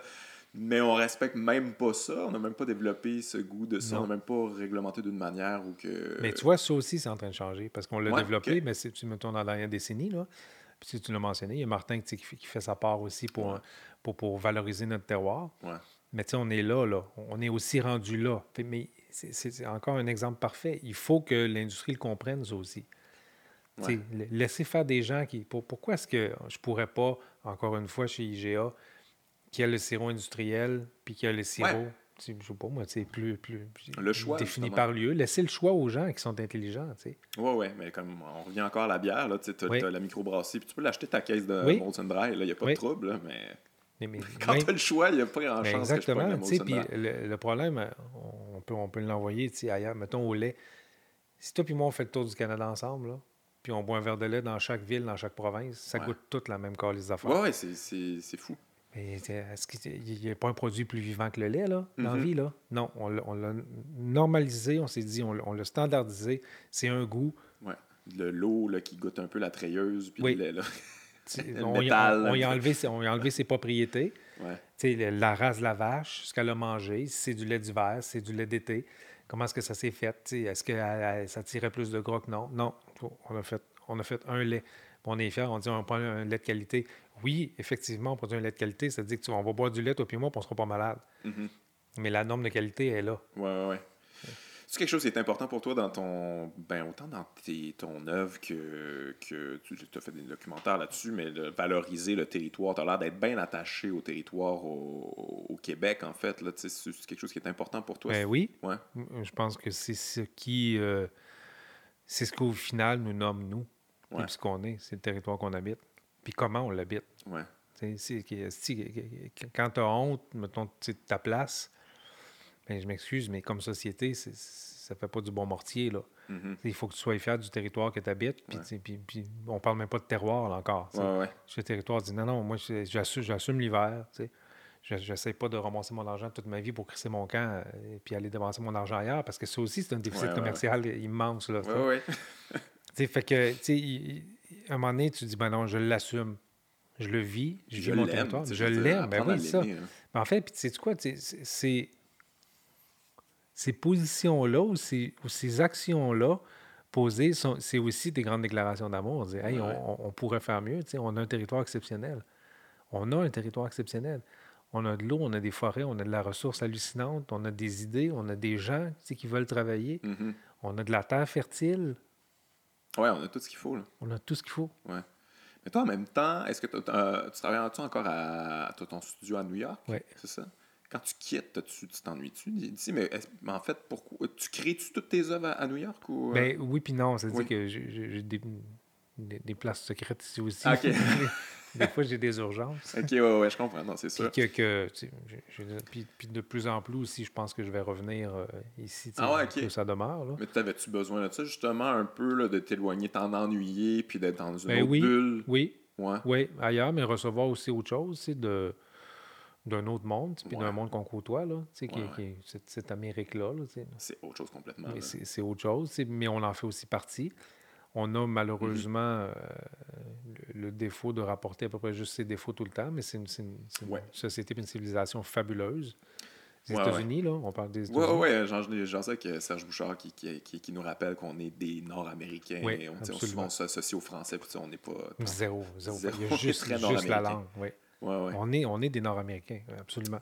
C'est fait que, euh, oui, j'avais besoin de ça. De, puis aussi de tu sais, des, fois, quand tu pars ailleurs, ben, tu t'ennuies ou t'aimes plus d'où tu viens puis ce que t'es, puis, pour me rendre compte aussi que ces attaches-là sont plus fortes, puis solides, puis euh, plus creuses qu'on pense de, chez soi, là, du territoire qu'on a habité, sur lequel on est né. Mais ça, je trouve ça fascinant justement que tu crées euh, à New York tes œuvres, parce que c'est ça, c'est très attaché au territoire, là, souvent tes œuvres, fait que c'est un feeling que tu portes en toi. Tu n'es pas, pas, obligé de l'avoir autour de toi pour. Euh, c'est vraiment à l'intérieur. Mais, tu vois, moi, je pense que parfois, c'est aussi quand on te dit quelque chose que tu te rends compte que ça te manquait. Ah ouais.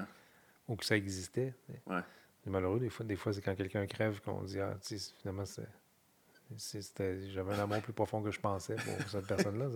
Des choses, des choses que tu te prives. Tu sais. Mm-hmm. Puis ça, oui, tu sais, en même temps, c'était pas juste ça aussi. C'est aussi de comprendre le monde euh, global dans lequel je vis, tu sais, puis qui, émane beaucoup de cet endroit-là. Mm-hmm. Mais j'imagine aussi, niveau business, là, ça se passe beaucoup là. Oui, il y, y, a plus de business oui, qui se passe là, effectivement, parce que c'est un carrefour, euh, c'est un carrefour contemporain euh, important. Fait-tu longtemps que tu es là?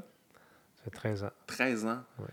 Euh, comment tu abouti là? Je, veux revenir un peu parce que je, je, je, moi, je connais Marc Séguin, le, le, le, peintre qu'on connaît, puis, euh, mais ça t'a pris du temps, je pense, avant de, de, de, vivre de ton art, puis euh, tu as fait autre chose avant. Tu n'as pas, pas, toujours été un artiste qui a plein de succès, qui travaille à New York. Là, pour nous, tu as comme éclos euh, de, de, du jour au lendemain, mais comme ça a pris du temps, je pense, toi. Ah oui, oui, oui, mais, mais, mais en fait, c'est quoi? Euh, je pense que ça fait aussi écho, moi, aux, carrières ou au parcours que j'admire. C'est les choses qui, qui sont mm-hmm. assez sur une ligne euh, continue. Là.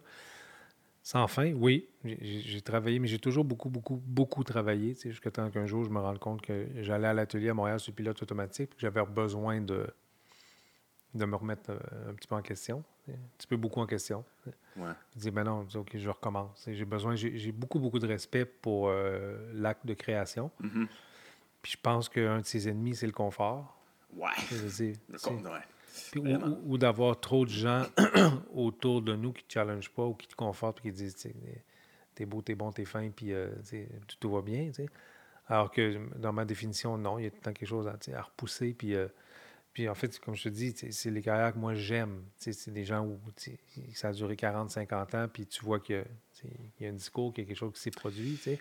Fait, fait, que cette décision-là a été prise, moi, de partir, de quitter ici, puis à regret, parce que j'aimais la place, mais j'ai beaucoup, beaucoup de respect pour, euh, pour l'acte de création, peu importe quel il est. Là. Fait que je me suis demandé, ben, OK, j'ai je, la chienne, j'ai de l'argent pour partir deux ans. OK. New York, c'est ça, ça coûte cher oui. Non, ça, ça, coûte vraiment cher. C'est vulgaire. Puis, ben, puis au bout de deux ans, je me suis dit, ça me dérange pas, je reviendrai, même si j'ai plus d'argent. Mm-hmm. Puis j'aurais au moins été poussé. Je voulais essayer au, bout, au bout de ça. As-tu l'impression que ça, ça a aidé dans ta carrière? Parce qu'il y a un petit côté toujours un peu colonisé au Québec de bah, ben ça marche ailleurs, donc on a le droit d'aimer ça, justement. As-tu senti qu'il y a une différence quand mais En fait, moi, ça marchait avant. Moi, non, je comprends, mais ça tu pogné un, un, step là, que les gens étaient comme bon, ben là. Euh, c'est comme Céline a marché au Québec quand elle est allée à l'extérieur. Là, c'est, devenu quelque chose d'extraordinaire. mais... Ben, euh, peut-être, oui. Puis en même temps, je te dis ça, puis je trouverais ça triste si c'était juste ça la réalité. Non, non, mais je pense pas que c'est juste ça. Non, non, non, mais, mais je comprends ce que tu veux dire de. je, trouverais ça déplorable qu'on ait juste besoin de ça pour aller ailleurs. Moi, le geste que j'ai fait, c'était. C'était juste profondément narcissique pour, de me dire, je veux, je veux essayer. Il y a des gens qui me disent que je suis bon. Est-ce que c'est vrai? Je peux aller jouer dans, dans, une vraie ligue? Aller me coltailler au Oui, aller voir. Puis en même temps, je me suis dit, puis à côtoyer cette énergie-là, puis ces gens-là, mon art va en bénéficier aussi. Parce que je crois beaucoup à ça. Le territoire, il est là aussi, là-bas. Tu sais, New York, c'est rare, tu rencontres des New-Yorkais d'origine. Non, c'est sûr. C'est des gens qui viennent de partout ailleurs, qui sont très bons dans une discipline. Qui donnent un an, justement, pour it, puis retourner chez eux. Mais, souvent, c'est ça. Des fois, c'est des gens très bons, tu sais, de, de, Varsovie, après c'était d'un Japonais, après c'était d'un Mexicain, puis whoop, ils s'en vont là. Puis tout le monde apprend tout ça. ça a comme globalisé euh, la pensée. C'est là que ça se passe. Puis tout le monde bénéficie de ça.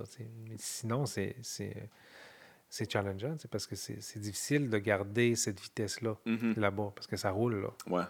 C'est pas quelque chose que tu trouves tough, justement, une espèce de compétition euh, sauvage à quelque part. C'est le libre marché à son ben, moi, plus je trouve ça intense. Là. je trouve ça, beau. Je, comprends, que c'est pas pour tout le monde. Je trouve qu'au final, c'est bien parce que tu es obligé de te pousser. Mm-hmm. Tu es obligé de. Puis, puis la journée où tu t'assois tu dis non, je respecte tout, ben, c'est une journée aussi que c'est une prise de conscience dans ta vie de dire OK, c'est plus pour moi. Je, ne veux pas faire ce truc-là, je veux pas aller à cette vitesse-là. Puis, à un moment donné, ben, il y a des âges en vie. Là. Il y a des mm-hmm. âges où non. Si, coûte que coûte, euh, tu vas t'entraîner, puis tu vas le faire, puis tu es de pointe. Puis il y a d'autres moments où tu te dis oh, non. Tu as, ces deux affaires-là en toi, j'ai l'impression. Tu as, une ferme, le calme, la plénitude, euh, le, le l'immensité du territoire, puis tout ça, puis t'as aussi là, ce côté-là en toi, là, t'es comme, t'as le goût de... Tu produis beaucoup, là. C'est assez hallucinant, là. Euh, oui, mais tu sais, une des choses, quand je fais autre chose disons, de la peinture, mm-hmm. c'est aussi parce que je peux pas faire de la peinture 365 jours par année. Non. C'est trop demandant, c'est trop... Euh, c'est vertigineux, tu sais, ah, Fait que, un moment donné, puis j'ai compris que quand je prends un break de ça, je reviens meilleur à ça. Puis, puis je, l'aime encore plus. C'est comme de faire des pauses. De, Moi, je serais pas capable de vivre fusionnel avec euh, un amoureux fusionnel qui fait 60 ans avec la même personne à tous les jours de sa vie. Là, fait que j'ai besoin des fois de m'éloigner de quelque chose, de l'oublier pour que ça me manque puis revenir. Fait que je suis allé faire aussi des choses à l'extérieur, des choses écrites, ou faire, d'autres projets, d'autres patentes, pour justement m'ennuyer de ça. Puis, puis, avoir ce respect-là pour le médium, de dire mm-hmm. Hey man, euh, quand j'ai commencé à en faire, c'était pas parce que je pensais que j'allais en vivre. C'est parce que j'en avais besoin. Puis c'était la seule affaire que je voulais faire dans la vie. Sans savoir que j'en tirais un salaire, que je paierais un loyer. Puis ça, c'est précieux. Ouais. Mais, mais je trouve ça intéressant de t'entendre dire ça parce que justement, tes œuvres sont chargées. Là, des fois, c'est torturé. Puis ça, fait que toi, tu pourrais pas tout le temps côtoyer ça. Là, c'est trop, euh, oui. c'est trop personnel. Non, mais tu sais, tu te fous dans des états là, de c'est des états hallucinants. Je ah Mettons que ça vient naturellement. Puis probablement écrire plus. Puis là, euh, je t'en parle là parce que je te disais tantôt, j'ai remis un manuscrit, tout ça. Mais c'est dur en tabarnak écrire, tu sais. C'est violent. Parce que tu. Ben c'est profondément violent, là. Tu viens, tu vis dans un tunnel, je viens désagréable puis grognon avec tout le monde. mais pour le vrai, tu sais, puis quand, tu ben, tu sais, je suis dans mon bureau, puis là, puis les enfants viennent, puis moi, fermer la porte du bureau, ça sert à rien parce que c'est encore pire, tu sais. Ils viennent encore plus. Mais tu sais, je suis là, je dis, maintenant, tu sais, j'écris une scène de viol ou un truc, un truc. Hey, hey, tu veux-tu me gonfler ma ballonne? hey, tiens-tu jouer au soccer? Oui, mais c'est ça, fait que je suis obligé de d'être un père, d'avoir une mm-hmm. vie normale, en plus de faire ça en même temps. Tu sais, je me dis, OK. Fait que là, moi, écrire, cet acte de création-là, où tu te mets dans des états-là, puis j'ai pas le choix d'y aller d'une manière comme ça intensive, puis de vivre les patentes, puis d'être assis. Tabarnak que c'est dur. Tu sais, passé, mettons, euh, le plus clair de ta vie pendant trois mois, assis, OK, parce que c'est ça que ça, que ça commande. C'est l'enfer, là. Tu sais, je deviens encore plus là, je OK, qu'est-ce qui me sauverait? Hey, man, je vais boire, tu parce que ça va me donner de l'énergie. puis là, puis là je, je, deviens un binge drinker. puis, puis, puis, après ça, je passe un an. Puis, un an où je, je prends pas une gorgée de vin, tu sais. Mais, mais c'est intense sur le corps. Ouais. Fait, puis la peinture, c'est la même chose. Tu peux pas faire ça euh, à temps plein. C'est impossible, impossible. Fait qu'à un moment donné, ben, tu sais, Fait que toi, quand tu es inspiré, c'est comme tu es habité complètement de ça, ça, ça te consume pratiquement. Puis, euh, ben, c'est-à-dire que oui, j'essaie de rester humain aussi, mais comme, mettons, j'avais une expo à faire pour cet été, ben, si je le sais, j'ai des deadlines. Si, mettons, il faut que ça traverse les doigts, c'est une expo Canada. Fait qu'il faut que les œuvres, ben, un, soient sèches pour, pour être emballées, pour être créées, puis pour prendre le, le troc. Un, ça veut dire que c'est tant de temps avant le transport. J'ai une date de transport. Ça veut dire qu'il faut que ça soit fini, je sais pas moi, six mm-hmm. semaines avant que le transport prévu soit là. Il faut, faire, faut faire les démarches pour les douanes puis les frais. Ça veut dire qu'il faut que j'aille les dimensions, il faut que j'aille ce que c'est. Fait que, tu sais, en amont de tout ça, là, ça fait longtemps que j'ai, moi, une date butoir où il faut que je produise. Il faut prévu être inspiré là. non, mais il faut que ça soit fini. là. je comprends. Fait que, t'as pas le choix. Mais non, quand c'est fini là, fait que là, il y a un compte à rebours qui part. Ouais. Puis quand tu as un compte à rebours, qu'est-ce que tu fais? Mais tu es assis sur le bout de ta chaise. Puis tu es comme, es comme ça. Ah, mais as-tu besoin de cette urgence-là, toi? Ben oui, ah ben oui, ça m'aide, tout ça m'aide. oui. ouais, mais il y a des gens qui fonctionnent comme ça. Ils ont besoin d'une urgence. J'ai avec Marc Brunet qui écrit Like moi, puis tout ça. Puis lui, c'est le pire. Là. Il, c'est toujours, il repousse les deadlines parce qu'il a besoin, il aime ça. Il crée quand c'est, c'est urgent, c'est là. Tu sais, mais ça me fait capoter. Mais y a-tu des moments où toi, euh, tu sais, justement, tu dis que tu as des deadlines, puis tout ça, y a-tu des moments où tu es comme, ah, ok, là, je suis un peu pilote automatique, là, tu sais, là, je vais chercher les, affaires que je sais que techniquement je peux faire, puis tout ça. Je vais faire cette œuvre-là, me garde, c'est parce qu'il faut que je la fasse. Y a-tu des moments où c'est ça, ça devient, pas, pas que c'est alimentaire pour toi, mais que c'est plus technique, puis c'est pas complètement habité? Ben, ça t'arrive-tu des fois que tu es comme, ah, shit, j'ai pas, pas l'urgence, là? Ben oui, mais je t'explique, mettons, on rentre vraiment dans les coulisses des affaires. Mm-hmm. Mettons que je fais une expo, puis il y a 10 tableaux. Je, prends des chiffres comme ça. Là. Donc, il y a 10 tableaux qui, ont été faits dans l'urgence, puis dans, dans le feu. Là. Mais je le sais que si les 10 marchent, je suis encore capable, après, j'ai de l'énergie pour en faire 10 autres. Mm-hmm. Puis eux sont plus alimentaires. Parce que les 10 premiers ont fonctionné. Je le sais. Fait que là, la locomotive est faite. Puis après ça, il y a des wagons qui se greffent. Mais le piège là-dedans, c'est que dans les dix autres que j'ai décidé de faire qui sont plus alimentaires, mettons, mettons à New York, mettons, les tableaux sont, dans des collections. Puis là, il dit, ben là, on a une liste d'attente. Il y a des gens qui en veulent, de cette série-là. OK. c'est le fun, c'est cool, mais fait mettons que j'en ai dix encore à faire alimentaires. Je reproduis pas ce que j'ai fait. Je Je suis pas capable. Fait que je continue d'essayer de pousser un peu dans le truc. Puis des fois, je peux avoir une élimination au, 11e ou au 19e. Puis là, qui change, qui bouleverse ma vie. Puis là, je m'en vais complètement ailleurs. ouais, ouais, j'avoue. Mais oui, il y a des moments où euh, je, je pense pas que c'est tu te mets sur le neutre, mais il y a des moments qui deviennent un petit peu plus alimentaires que d'autres, mm-hmm. effectivement. Ah, c'est inévitable. Là. Tu peux pas toujours, euh, ça peut pas toujours être la plus grande œuvre de, de, de, ta vie à chaque fois. Là, mais tu peux, mais ça coûte cher. Ouais. Ça coûte cher en énergie puis en, morale. As-tu un bon instinct, toi, par rapport à ça? Tu, tu, que, tu finis une toile puis t'es comme, oh mon Dieu, ça c'est mon masterpiece. Puis là, finalement, non. puis une autre affaire qui était comme, ah, ça, correct. Puis finalement, le monde capote bien raide. Et mon instinct, il est vraiment très juste. Puis, euh, ah ouais, ok. il n'est pas du tout parce qu'à chaque fois que moi j'étais convaincu ah que j'avais fait un chef-d'œuvre, c'est sûr que je me plante. Ah ouais, à ce point-là? Fait que moi, mon instinct. Chaque fois? Il est inversé presque à chaque fois. Ah ouais. 9 fois sur 10. Fait que mon instinct, il est inversé. Fait que quand je sais que j'ai fait de la merde, je me dis, est-ce que je suis Quand t'es fier d'avoir ah, fait de la merde. puis des fois, je, je lui dis, euh, puis quelqu'un rentre, vous avez une visite d'atelier, un truc, c'est quoi ça? puis je l'ai retourné parce que c'est la chose la plus douteuse que j'ai faite. Puis là, la personne le revient, puis regarde, dit, waouh, c'est passé de quoi? Fait que des fois, c'est souvent dans le doute que que les, les, plus gros coups sont, sont donnés. Ouais, ouais, ouais. Tu es un gars qui. Je disais que tu es un gars qui doute beaucoup, mais en même temps, tu fais beaucoup d'affaires. Tu sais, c'est comme tu te lances dans à peu près. Tu sais, je veux dire, tu as fait de la réalisation, tu écris des romans, tu écris de la poésie aussi. Tu sais, c'est. Tu te lances quand même. Tu n'es pas quelqu'un qui, qui, se retient, même si tu doutes beaucoup. Euh, euh, comment tu fais? Comme, y a, je trouve qu'il y a quand même qui t'émane une certaine confiance. Là, quand, quand ça devient un objet, ça a passé par tous les filtres de doute. Les doutes sont dans la création. Mais après ça, je me dis, tu sais, il y, a assez de gens autour de moi qui, viennent, me diraient, mettons, je sortais euh, une ligne de cupcake, tu sais, puis que ça, goûtait, ça goûtait à chenoute, J'espère que quelqu'un me le dirait. ouais. mais je sais pas si tu comprends. Moi, c'est dans, la, dans la création. On a dit, tu sais, euh, je, je, vois que je vais réaliser un truc, j'écris, j'ai du fun. Quand je crée la patente, puis quand je, parce que les doutes sont là aussi, puis c'est aussi grisant, là. Mm-hmm. Tu deviens intoxiqué à ça, là. Il y a une espèce d'euphorie, là, à, ça. Mais quand ça devient un objet, tu sais, je t'ai dit, j'écris, là, ça fait, ça fait trois ans, ça fait quatre ans, je pense, j'écris, ce truc-là.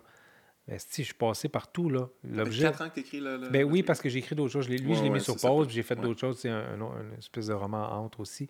Fait que je l'ai mis sur la glace à un moment donné, sais pour y revenir, pour me rendre compte finalement que j'aimais mon histoire, puis revenir, Fait qu'il y avait un tiers d'écrit, Mais là, l'objet, il va sortir comme au printemps, en mars. Crime, euh, tu sais, si, euh, j'ai douté pendant quatre ans avant que ça arrive, mais là, je, sais que ça, va être un livre, puis mm-hmm. je vais encore en douter, je pense que c'est sain jusqu'au bout, mais à un moment donné, tu te dis, ça se peut pas que j'aille mis, que j'aille écrit 70 000 mots, puis que, je le sors. Là. Ouais, ouais, ouais. À un moment donné, je, vais le prendre le risque. Mais tu te commets, c'est ça. Oui, tu te commets, c'est ça, exactement. Il faut se commettre, là, mais tu, tu, y vas. Là. Oui, mais, mais tu commets. En fait, c'est quoi? Il n'y a, pas d'autre manière. C'est sûr. Tu peux, Tu, peux pas, euh, tu peux pas aller euh, dans un lac puis te mettre une goutte d'eau sur la nuque puis te tremper le gros orteil. Hey man, non, c'est faut que tu, tu te baignes-tu ou tu te baignes pas? Oui, oui, c'est sûr, mais tu sais, c'est comme des fois, tu mettons, euh, réaliser, tu n'avais jamais fait ça. Non. Je veux il y a beaucoup d'affaires techniques, puis j'imagine que tu étais bien entouré, puis tout ça, mais il faut que tu y ailles. Est-ce que tu, en même temps, tu disais comme Ah, moi. à la base de tout ça, c'est une naïveté. Ah, ouais, c'est ça, mais c'est souvent ça un peu aussi. oui. puis là, t'es dedans, comme tabarnak, c'est un peu compliqué tout ça, mais il faut, le faire. Oui. Il faut être un peu niaiseux, finalement. En fait, mais je pense que, ben, niaiseux, je pense qu'il faut être euh, profondément orgueilleux. Puis dire, non, non, non, j'ai dit, j'allais le faire. Le. Mélange de naïveté et d'orgueil. C'est ça, un artiste. Et de la culpabilité. la culpabilité aussi. On le dit rarement que c'est ça que ça prend. Oui, mais ça en prend beaucoup. les défauts, en fait, pour, euh, pour être un artiste. Euh, je veux revenir à, à tes œuvres. Est-ce quelque chose qui te met pas mal à l'aise, mais il y a quelque chose de très particulier dans l'art visuel, c'est l'argent, genre le prix qu'on met sur les œuvres, qu'est-ce que ça vaut, l'espèce d'aspect spéculatif aussi. C'est quelque, quelque, chose que tu trouves étrange, tu sais, parce que comme, qu'est-ce qui vaut quoi dans, dans, les, dans les œuvres, dans les, les sentiments. Finalement, c'est mettre un prix sur les sentiments qu'on vit par rapport à une œuvre. Comme, comment qu'on fait pour... Euh, ben, tu sais, à un moment donné, moi, je pense que je l'ai séparé, ces choses-là dans ma vie, où l'intention que j'ai quand je fais un tableau, c'est le même que quand j'avais 17 ans ou 19 mhm. ans, quand j'étais un petit cul. Ça, il y a zéro changé. Maintenant, je ne savais pas que j'allais m'inscrire dans un, dans un monde où il y a un culte de l'objet aussi. Ouais. Où, euh, c'est grâce à grâce ou malgré certains, euh, certains individus ou certaines je moi, idéologies contemporaines, le monde de la finance allait un jour s'emparer du monde des arts aussi. Ouais, puis qu'elle allait le gérer. Bizarre, ça. Oui, ça, c'est bizarre. Puis en même temps, tu grattes un petit peu, puis tu dis tout ce qu'on voit dans un musée aujourd'hui, qui était au Prado, que tu ailles au Louvre, que tu était n'importe où, que tu à Tokyo, que tu aux Émirats arabes, partout dans tous les musées, c'est parce qu'il y a quelqu'un qui a acheté puis qui a décidé de conserver là. Oui, oui, oui, c'est sûr sais, fait que tu dis, OK, fait qu'il y en a un que de l'objet qui dure depuis longtemps. Si c'était pas une commission, quelque chose qui avait été commandé par euh, une royauté ou par mm-hmm. une monarchie ou par un empereur, qui, était des sous, on a aussi décidé comme société qu'on allait valider ces objets-là. Mais e, effectivement, c'est parfaitement étrange de, de dire, ce que je fais, qui est le même effort que je faisais quand j'avais 19 ans, qui pour moi me coûtait les matériaux, la toile, le faux cadre en bois, puis qui coûtait 50$ ou 100$ de matériaux puis que je n'étais pas capable de vendre 50 pièces ben là, peut-être vaut 50 000, tu sais. Mm-hmm. Euh, Tellement ça, bizarre. Ça, ça fait pas partie de, de, mes règles à moi. Ouais, ça, ne fait pas partie de, du monde que je gère. Ouais, non, je sais bien que c'est pas de ta faute. Puis, non, non, mais c'est, en fait... C'est inévitable. Euh, oui, mais j'ai quand même une responsabilité de... Je veux pas dire de, de, tenir le prix, mais j'ai une responsabilité de bien faire, de continuer de bien faire.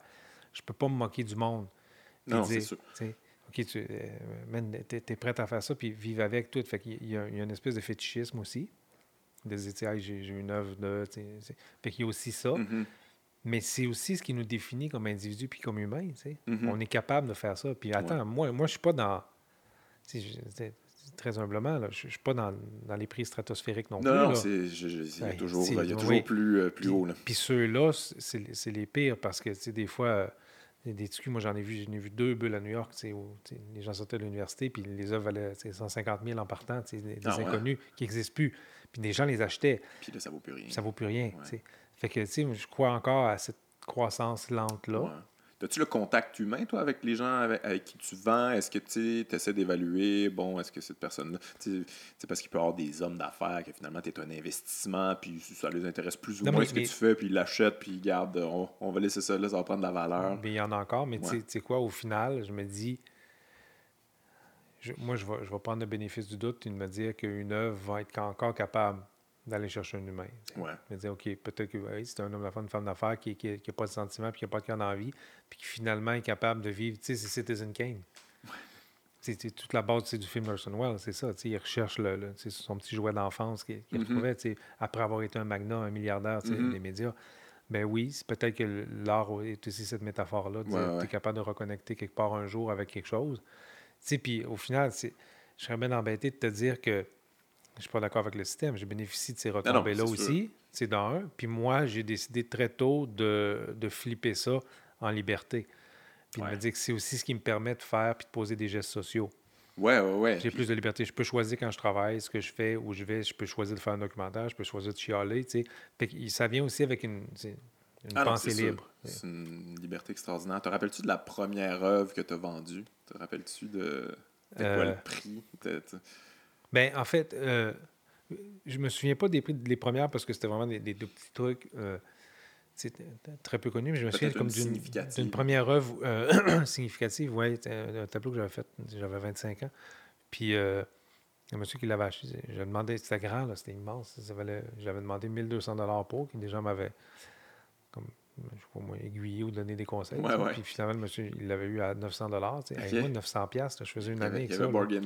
Oui, mais je faisais une année avec ça, là. Oui, oui, non, mais je comprends. Tu euh, capoté. Ben oui, tu sais, je sortais de l'université, 900 pièces c'est quelque chose, tu sais, puis elle a été offerte dans don un musée dernièrement. Je, ah ouais? Je, je pense que le vaut comme 40 000 ou un truc comme ah ça. Hein? Quelque chose de... mais c'est des bouts que, que tu ne contrôles pas, mais que tu souhaites, puis ça veut dire que l'œuvre 1 a tenu la route. Ouais. Ça, ça fait, ça fait des décennies. Puis après ça, tu sais, OK, si, si, les musées sont encore intéressés un travail que j'ai fait, c'est peut-être parce que si je continue de travailler puis de faire des. Mm-hmm. Puis ça, valide aussi. Euh. Ouais. Toi, quand est-ce que tu as commencé à te lancer dans la matière organique? Euh, tu sais, bon, ça fait un peu ta signature. Euh, c'est quelque chose qui était quand même gothique. Tu es un chasseur, je pense, aussi. tu lié ou. Non, mais je pense que. je, je vais te résumer ça, je pense, de manière très plate, mais je pense que ça a rapport à une certaine forme de sensualité. La sensualité, pas, euh, pas, celle de, la boutique séduction, la, sensualité de, des sens. Sentir quelque chose, goûter quelque chose, toucher quelque chose, l'entendre. Puis, euh, puis, puis, puis, ça vient avec un sens. Fait que, que ce soit avec des cendres humaines, parce que ça, ça devient avec quelque chose. Puis ça a, un, ça a un gris, une tonalité, moi, qui me parlait. Fait qu'il y avait ce sens-là qui était activé. Des, des peaux des animaux taxidermisés ça aussi, il y a quelque chose de très, très sensuel parce que, puis je les vois, puis les enfants, là, qui sont pas naïfs, sont des, bons gages dans la vie parce que ah quand ils voient ça, ils vont tout de suite pour aller flatter, ah, mettons le coyote ou le loup, tu sais. Fait, que ça, cette fascination-là, moi, me plaît. Fait que j'essaie juste de, de, de, pas de l'activer, mais d'en tenir compte puis me dire non. sais. Fait que quelque part, c'est cette matière organique-là, ou le fait organique dans l'œuvre. Puis je pense que c'est aussi peut-être dans ce que j'écris. Tu sais. Mm-hmm. Il y a quelque chose de très, très euh, instinctif, tu sais, même, c'est organique, instinctif. Ça vient de cette sensualité-là, d'avoir besoin de. Ouais. T'as-tu la chienne quand t'as fait ce move-là? Parce que c'est quand même euh, gothi, là. Ben, oui, en fait, j'ai en fait pas de le faire, parce que le faire, j'avais réfléchi un petit peu avant de d'utiliser des centres humains, savoir est-ce que je pouvais, mm-hmm. un, euh, est-ce que, est que j'allais trouver du sens, puis faire ça avec. J'ai un ami après qui, a fait, lui, euh, qui en a ramassé plein, puis il avait fait des sculptures, puis à chacun sa façon de, gérer ça. Puis lui, il avait, fait des sculptures, puis il avait ramassé plein de, plein de cendres, puis c'était deux sculptures en opposition une par l'autre. C'était marqué Blood puis Crips. C'était les deux gangs qui s'affrontaient à Los Angeles, les, les, gangs de rue. quelqu'un, lui, pour lui, ça avait passé par là. Moi, avant ça, ça avait d'autres sens, des ruines, des trucs. c'est pas là que j'ai eu la chienne. J'ai eu la chienne après, dans le processus, quand j'ai vu qu'il y avait autant de, traction que ça, que, les gens mordaient à ça. Je disais, man, je peux pas, ça peut pas devenir une gimmick, là. Non, non, c'est ça, c'est clair. Fait que ça a duré dans ma vie 15 euh, mois, tu sais. Ouais. J'ai le temps de faire le tour de ça, puis me dire, OK, là, je me dis ceci, de ça. Je peux pas... Attends, j'aurais pu me partir une business, là. Ouais. sais, une business au lieu, au lieu d'un faux crématoire, puis une urne, là. Je, je transforme. Puis je pense que ça existe, ça a été fait ah après, tu sais, oui. Sérieux? Oui. je dis, puis je fais quelque chose avec, euh, avec les centres de, de, de ton prochain. Puis moi, aussi, dans toute ma préhension, ma compréhension de, de la vie puis de la mort, de réduire ça à, un matériau, ça fait du sens dans mm-hmm. mon équation. Oui, oui. Mais, ah, mais t'en parles justement de. ça a été un gros succès, puis ça, puis j'ai l'impression que, que les, les peintres, c'est toujours cette espèce de. Cette espèce de, de, Le stress du succès, là, tu sais, comment je vais suivre ça, là, tu sais. On t'a connu pour ça, puis ça, puis après ça, as-tu une petite période, pas de dépressive, mais où tu étais comme, bon, euh, où c'est que je m'en vais ensuite, là, tu sais. Euh, euh, ça, va être quoi la suite? En fait, non. Parce que même si ça a reçu beaucoup de lumière, ce truc-là, la question de qu'est-ce que je fais ensuite, je me l'étais posée des dizaines de fois avant. Ah ouais, OK. Fait que là, c'était la même chose. Puis j'ai appris à faire confiance. Je me disais, non, il, va sortir quelque chose de ça, tu sais. Même si c'est le silence, Même si c'est euh, je fais rien pendant trois ans, tu sais, je me dis... Ah ouais? ça te stresse pas, toi, ça? De, dire ben comme, hey, peut-être j'ai plus rien à dire, mais je vais attendre trois ans. Non, non, oui, oui, ça, ça stresse. mais, mais j'ai aussi appris, je pense, ou je connais mon rythme, ou peut-être que je suis encore naïf, qu'il y a quelque chose qui va me donner envie. la vie est poignée, là. La vie est poignée solide. Fait qu'à un moment donné, même quand je lâche quelque chose, je me dis que je ne ferai pas de quoi. il y a quelque chose qui me rattrape dans le tournant, puis euh, je suis obligé de recommencer, de faire quelque chose. Fait que je l'avais vécu avant, ça. Ouais, OK. Mais tu n'as pas, pas, eu des longues, pas eu des longues périodes comme non. dépressives où tu es comme, oh mon Dieu, ça j'ai En fait, quoi, mettons que je te fais je te fais des révélations. Oui, mais personne ne peut le voir. Ouais, je comprends. parce que j'ai réussi, je ne sais pas comment, à des périodes pas le fun dans ma vie, mais qu'il y a tellement eu de patentes que, que, publiquement, les gens n'ont rien vu. Mm-hmm. Parce que les choses sont sorties, puis les affaires se sont faites pareil. Puis, puis, puis l'alcool a aidé, ou, ou euh, dormir a aidé. Ou, Fait qu'il y a plein d'affaires où, ça devient complètement personnel puis, puis biographique, mais il y a plein d'affaires où c'est pas arrimé avec la vie publique. Ouais. C'est ce qui s'est passé. Non, non, je comprends. Fait que, tu sais, tu te dis, OK, puis, c'est bien fait. Ou bien, il y a des, fois où j'ai forcé la machine, puis j'aurais pas dû, tu sais. Puis, à un moment donné, en rétrospective, je me dis, ah, c'est Chris, man, j'aurais dû rien faire. En fait, le problème, il est là. C'est pas que je suis inquiet de de pas rien faire, c'est que j'aurais dû souvent rien faire. Mais t'as pas l'air d'être quelqu'un qui, qui, souvent fait, rien. Hey, que la plus grande capacité de ma vie, c'est vraiment de fixer le plafond. Ah ouais? ouais. Ah, ça, c'est une qualité euh, très euh, essentielle à tout être humain. Si, si, je faisais pas ça, il n'y aurait rien qui se passerait. C'est fou, là. Ah ouais? C'est ce besoin de, de, respirer là, là. Puis sinon, t'es pas intéressé. Tu sais, j'en j'en connais des gens dans la vie là, qui me disent des, gens qui contrôlent des empires puis des pays, là, puis qui peuvent redéfinir la carte géopolitique de la planète. Puis qui me disent, moi, je travaille quatre jours semaine, puis les trois autres jours, je travaille pas parce que je serais pas bon les, quatre autres jours. Je pense que tout le monde devrait être comme ça, en fait. Peu importe la job que tu as, peu importe ce que tu fais, euh, ça prend de la place pour toi, pour te, comme développer l'envie de. En fait, trouver l'espace pour savoir ce que tu veux faire de, la, suite. Ouais. Mais tu sais, quand tu as une entreprise ou ben, tu es en politique, puis tu as juste des problèmes à régler dans ta vie, mm-hmm. si tu fais ça 7 jours sur 7, je te jure que tu n'es plus bon. Ah, tu deviens compétent. Complètement. Ça te prend d'autres choses. Puis, alors, tu sais, moi, je, parle partout pour avoir des plaidoyers pour des cultures générales aussi pour les gens, au lieu d'avoir des surspécialisations ouais, dans, dans, les millions de métiers qu'on connaît. Il faudrait que tout le monde soit capable. Des experts avec des œillères qui savent juste faire une affaire, puis finalement, ils ne la savent pas tant que ça parce qu'ils n'ont pas de recul, ils n'ont pas de perspective sur absolument rien. Vision de tuyau. Oui, oui, oui. Mais c'est fascinant que ça vienne de toi qui, qui peint, qui fait des documentaires, qui, qui, réalise, qui fait de la poésie, des romans, puis tout ça. Tu, tu, trouves le temps de rien faire, mais je suis content, je suis content de l'entendre. Avec une famille au travers de tout ça en plus. Puis, toi, tu fais des balados? Une ferme, puis. Euh, toi, tu fais des balados? Ouais, écoute, mais j'en parlais comme avant que tu arrives, mais juste ça, moi, j'ai de la misère à faire fitter ça dans ma vie, puis c'est pas, pas tant que ça. Fait que, j'admire, j'admire que. ça prend une certaine discipline aussi, j'imagine. Est-ce que tu te sédules des moments, tu es comme là, là, en ce moment, je suis comme. ben oui, oui.